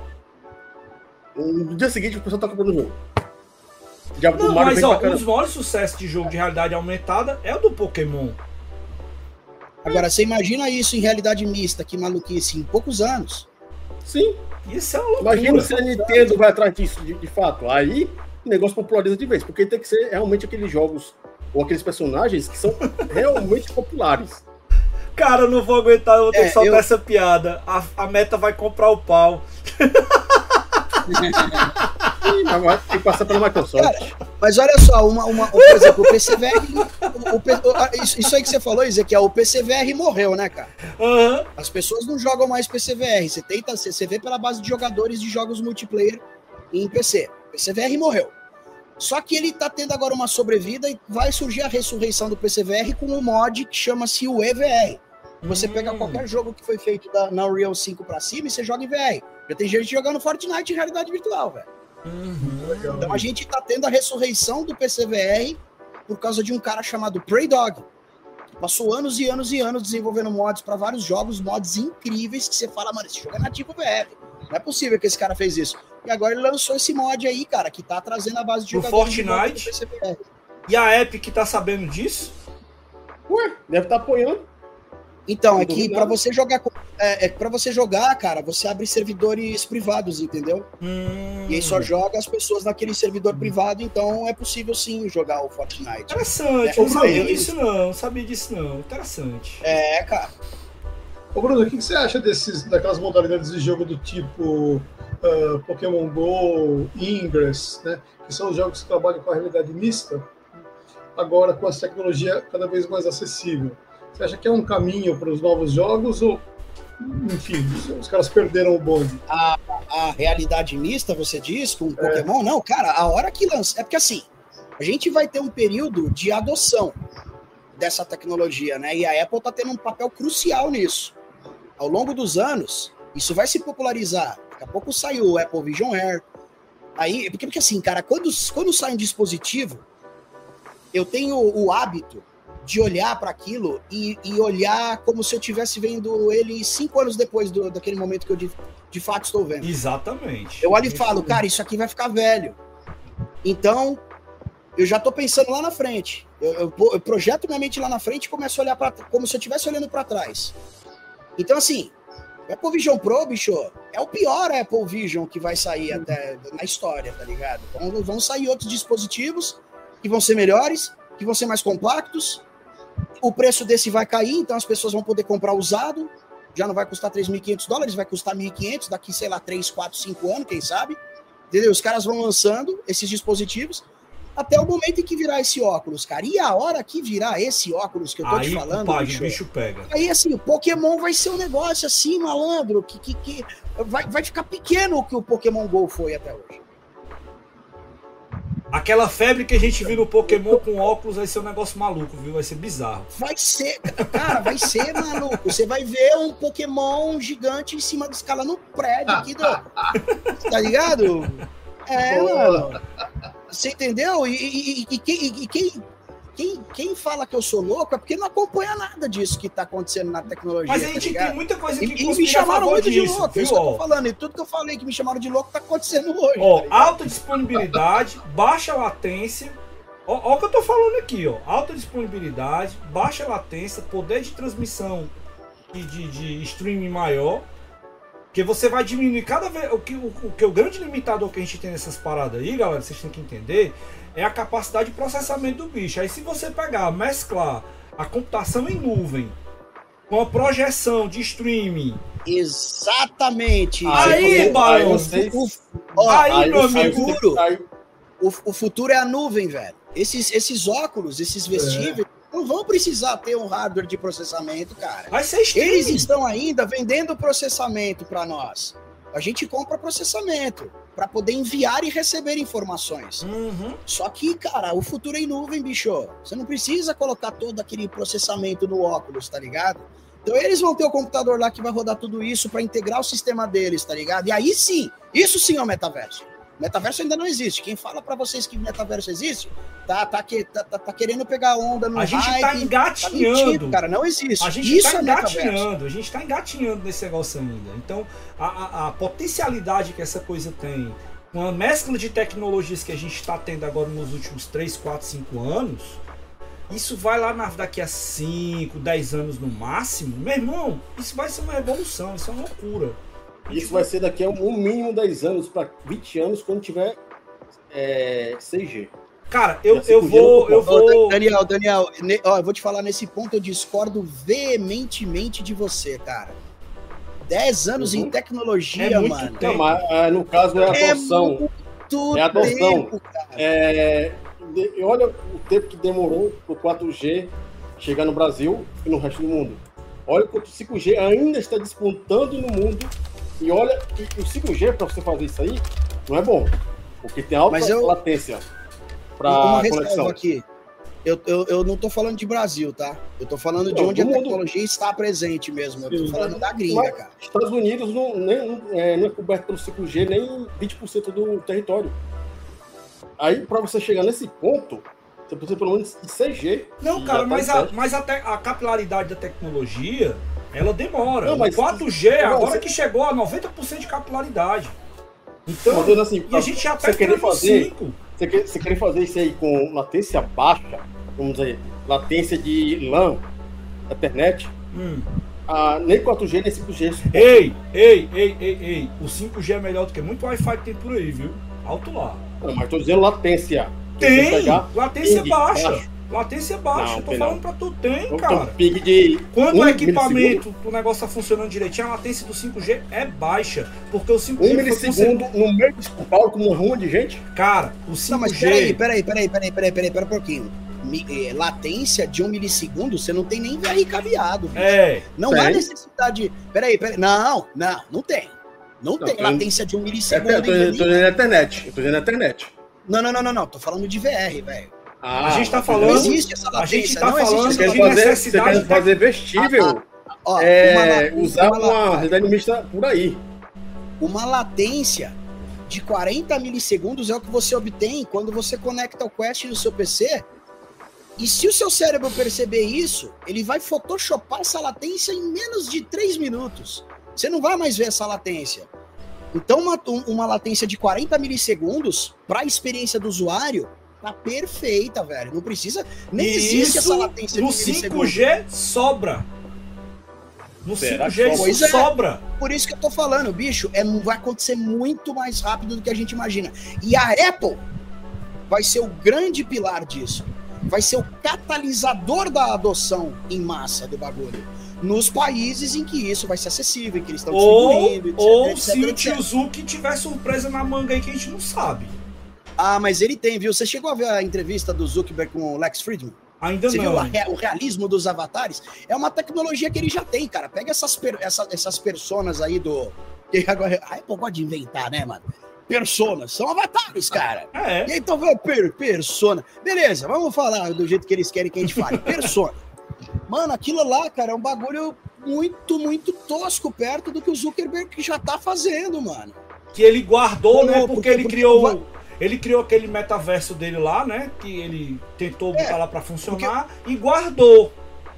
E guardou. Exatamente, porque o Vive, o Vive Pro, Ezequi- Ezequiel, ele tem o eye tracking. Só que foi descontinuado porque custava 1.500 dólares e flopou as vendas. Aí lançou o Quest 3, que é ainda melhor em vários sentidos, não tem o eye tracking. Só que agora, pelo que tudo indica, virá o, o Meta Quest Pro 2. Pra bater de frente com o Apple Vision Pro. Então, mano, mais uma coisa que foi ótimo o lançamento do Apple Vision Pro Puxou os caras. que o Mark Zuckerberg vai se coçar. Ele estava ali, não, lança essa featurezinha aqui, não, não, ó, lança agora essa aqui, segura essas três aqui, O ó. senso Não, de urgência dele essa. apertou agora. Exatamente, mano, agora os caras vão se coçar, então, mano, olha que maravilha, velho, a concorrência vai beneficiar quem? A nós. É isso. Amigos, estamos chegando no final. É muito bacana nosso papo. A gente abordou muita coisa. Eu acho que a gente merece dar um esticado depois nessa conversa com a experimentação do equipamento, com a ideia, né? Eu, eu pretendo daqui uns dias fazer experiência com, com, com o Vision Pro. O Pato, sexta-feira vai usar, né, Pato? Sexta-feira, cara. Sexta-feira o Pato vai usar o negócio. Na verdade, eu vou, eu vou usar essa sexta-feira e eu vou receber um aqui lá pelo dia 27, Aham. É, dia 1 de março, por aí. Eu vou ficar uma semana com ele aqui. cara. Quando você fizer o, o review do bicho hein? valendo, a gente faz uma matéria do Quebrando o Controle em parceria com você aí pra gente poder lançar pra turma dar acompanhada. Vamos, vamos fazer. E aí a gente- ser um- vai ser um prazer, pô. Depois. Ezequiel. Ah, Tô achando que eu vou com, com o Raul Tabajara visitar o Pato pra gente olha ver esse aí! Olha aí! Cal, vai ser um prazer te receber aqui, irmão. Vai ser um grande Tô prazer legal. receber todos vocês aqui, meu. Show de Porra. bola! Show de bola! Você tá em São Paulo, né, Cal? Tô, tô. Você tá no mesmo Ô, lugar bicho. ainda? Tô no mesmo bate local. Não, não, não, na verdade, naquela época eu tava na Lapa, agora eu tô próximo aqui ao Ibirapuera. Não, foi, eu te visitei no Ibirapuera. Então pronto. Eu te visitei Então- no Ibirapuera. então, eu sei que você não- Aguardem então aqui no, será. nosso, no nosso portal em breve novidades aí sobre o Vision Pro com experimentação e o uso de um cara que com certeza entende bastante. Amigos, estamos chegando ao final. Vamos fazer as nossas considerações finais aqui. Agora, Patão, antes de a gente eh, fechar, no seu comentário final, deixa pra gente aí um, um vislumbre, que você já deu um- uns insights aí, mas deixa pra gente um vislumbre do que, é que você acha do que vem por aí dessa história. Nós estamos precedendo, nós estamos às vésperas do fim das telas. Boa. Não será mais Tá necessário bom, você hein? ter um monitor. Ó, o, Leiriel, por exemplo, olha, que- olha que interessante. Leiriel é um grandíssimo amigo meu, é um braço direito fortíssimo na VR Esportes Brasil. E eu tava fazendo uma edição do Papo VR com ele lá em 2019. E eu falei que não precisaríamos mais de TV, não precisaríamos mais de monitor, e ele me chamou de louco ao vivo, né? Que te agrada, então, na camaradagem. E aí Agora. eu falei, com, eu falei com ele essa semana, ele vendeu a TV dele, porque ele tá com, o- com o X-Real. E não precisa mais de TV.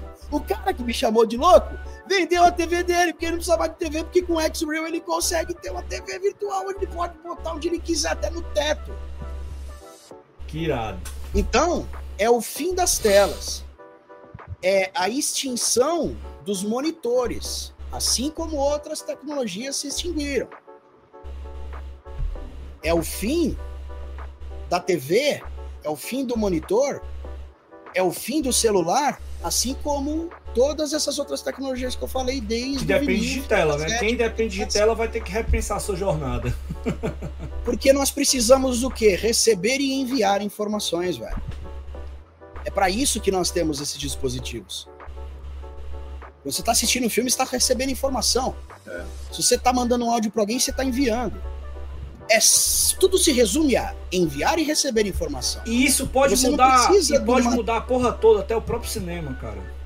Vai mudar o negócio. Sim, o, ci o, cinema mudará. Nós teremos a verdadeira fusão, né? Os games e os filmes já se fundiram.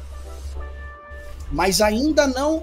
Vai chegar o um momento em que você vai ser o protagonista do filme. E esse filme ele vai ser um game. E você vai assistir o filme de dentro do filme. E você vai poder interagir com ele. Com a inteligência artificial, você vai poder pegar o Keanu Reeves e treinar a inteligência artificial colocando um traje mocap, com captura facial. Você vai pegar o Keanu Reeves e vai falar, ó, que nem se treina hoje em dia. Inteligência artificial gravando voz, para depois ele usar sua voz, ele clona sua voz, e as pessoas podem utilizar sua voz em, em obras que vão postar no YouTube, enfim. Uhum. Você pode vestir o Keanu Reeves com uma roupa dessa, colocar inteligência artificial para gravar tudo isso e pum e pá. E aí você vai estar tá na frente do Keanu Reeves, ele vai ser um NPC, só que vai ter todos os trejeitos dele, daquele personagem que ele, que ele usou os trejeitos para criar aquele personagem. Então você vai treinar os atores, cara, para que esses atores sejam interpretados por uma inteligência artificial em um momento em que você pode interagir com aquele ator sem você saber o que, que vai acontecer, o que, que virá dali.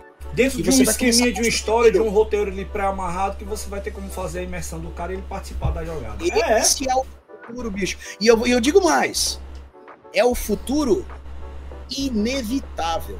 Porque quem está por trás disso são os maiores bilionários do mundo. E o mundo será, o mundo é, e o mundo será o que os bilionários querem que o mundo seja.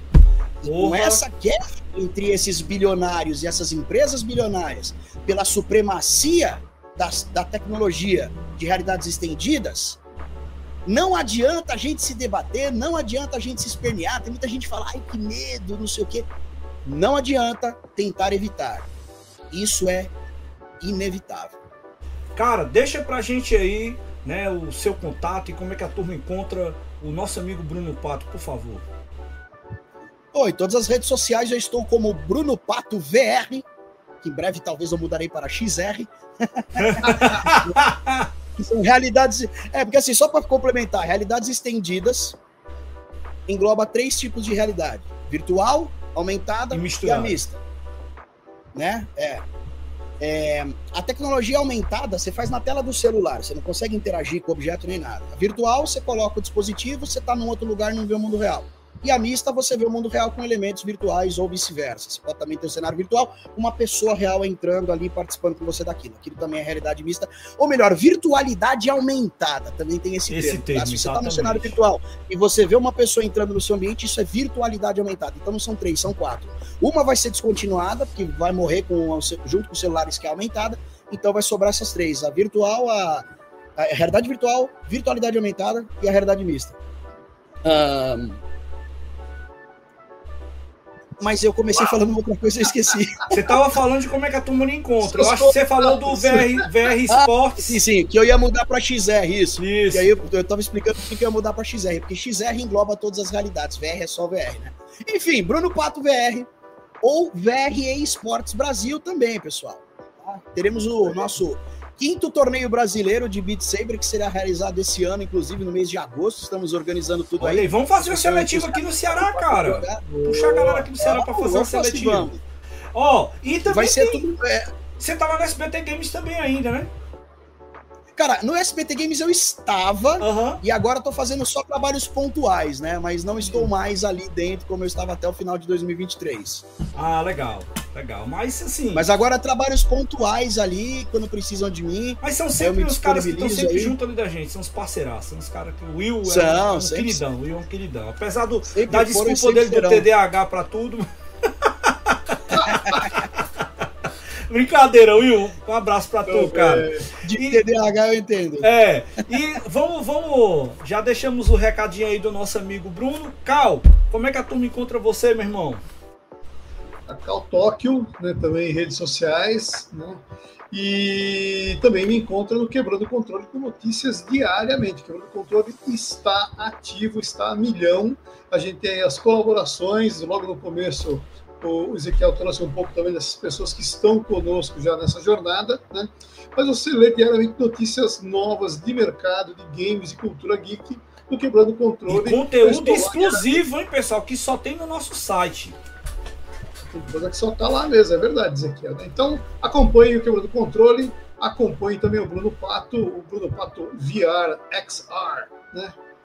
E seguimos. E você, meu irmão Daniel, fora o calor, e como é que a turma encontra você? Vestido de preferência. É... é, no caso, me encontro aí na comunidade Mega Drive, né? Que eu faço parte desde do, os anos 2006. E, no caso, futuramente em algum holodeck daqui a 100 anos. Eita pau! e aí? Não, não, é, é, não, existe nada desse planeta que me surpreenda. Só me surpreender que é um holodeck. Nada é, mais. É isso, turma. Vamos encerrando por aqui. Eu espero que vocês tenham gostado do nosso programa. Por favor, compartilhem o nosso programa, compartilhem as nossas mídias sociais e tudo para vocês acompanhem do nosso Quebrando Controle, dos nossos convidados que sempre estão por aqui. Não esqueçam de acompanhar todas as novidades lá no nosso portal e tudo que a gente está fazendo. E é isso, galera. Vamos encerrando por aqui. Um grande abraço a todos vocês e até a próxima, se Deus quiser. Tchau! Valeu!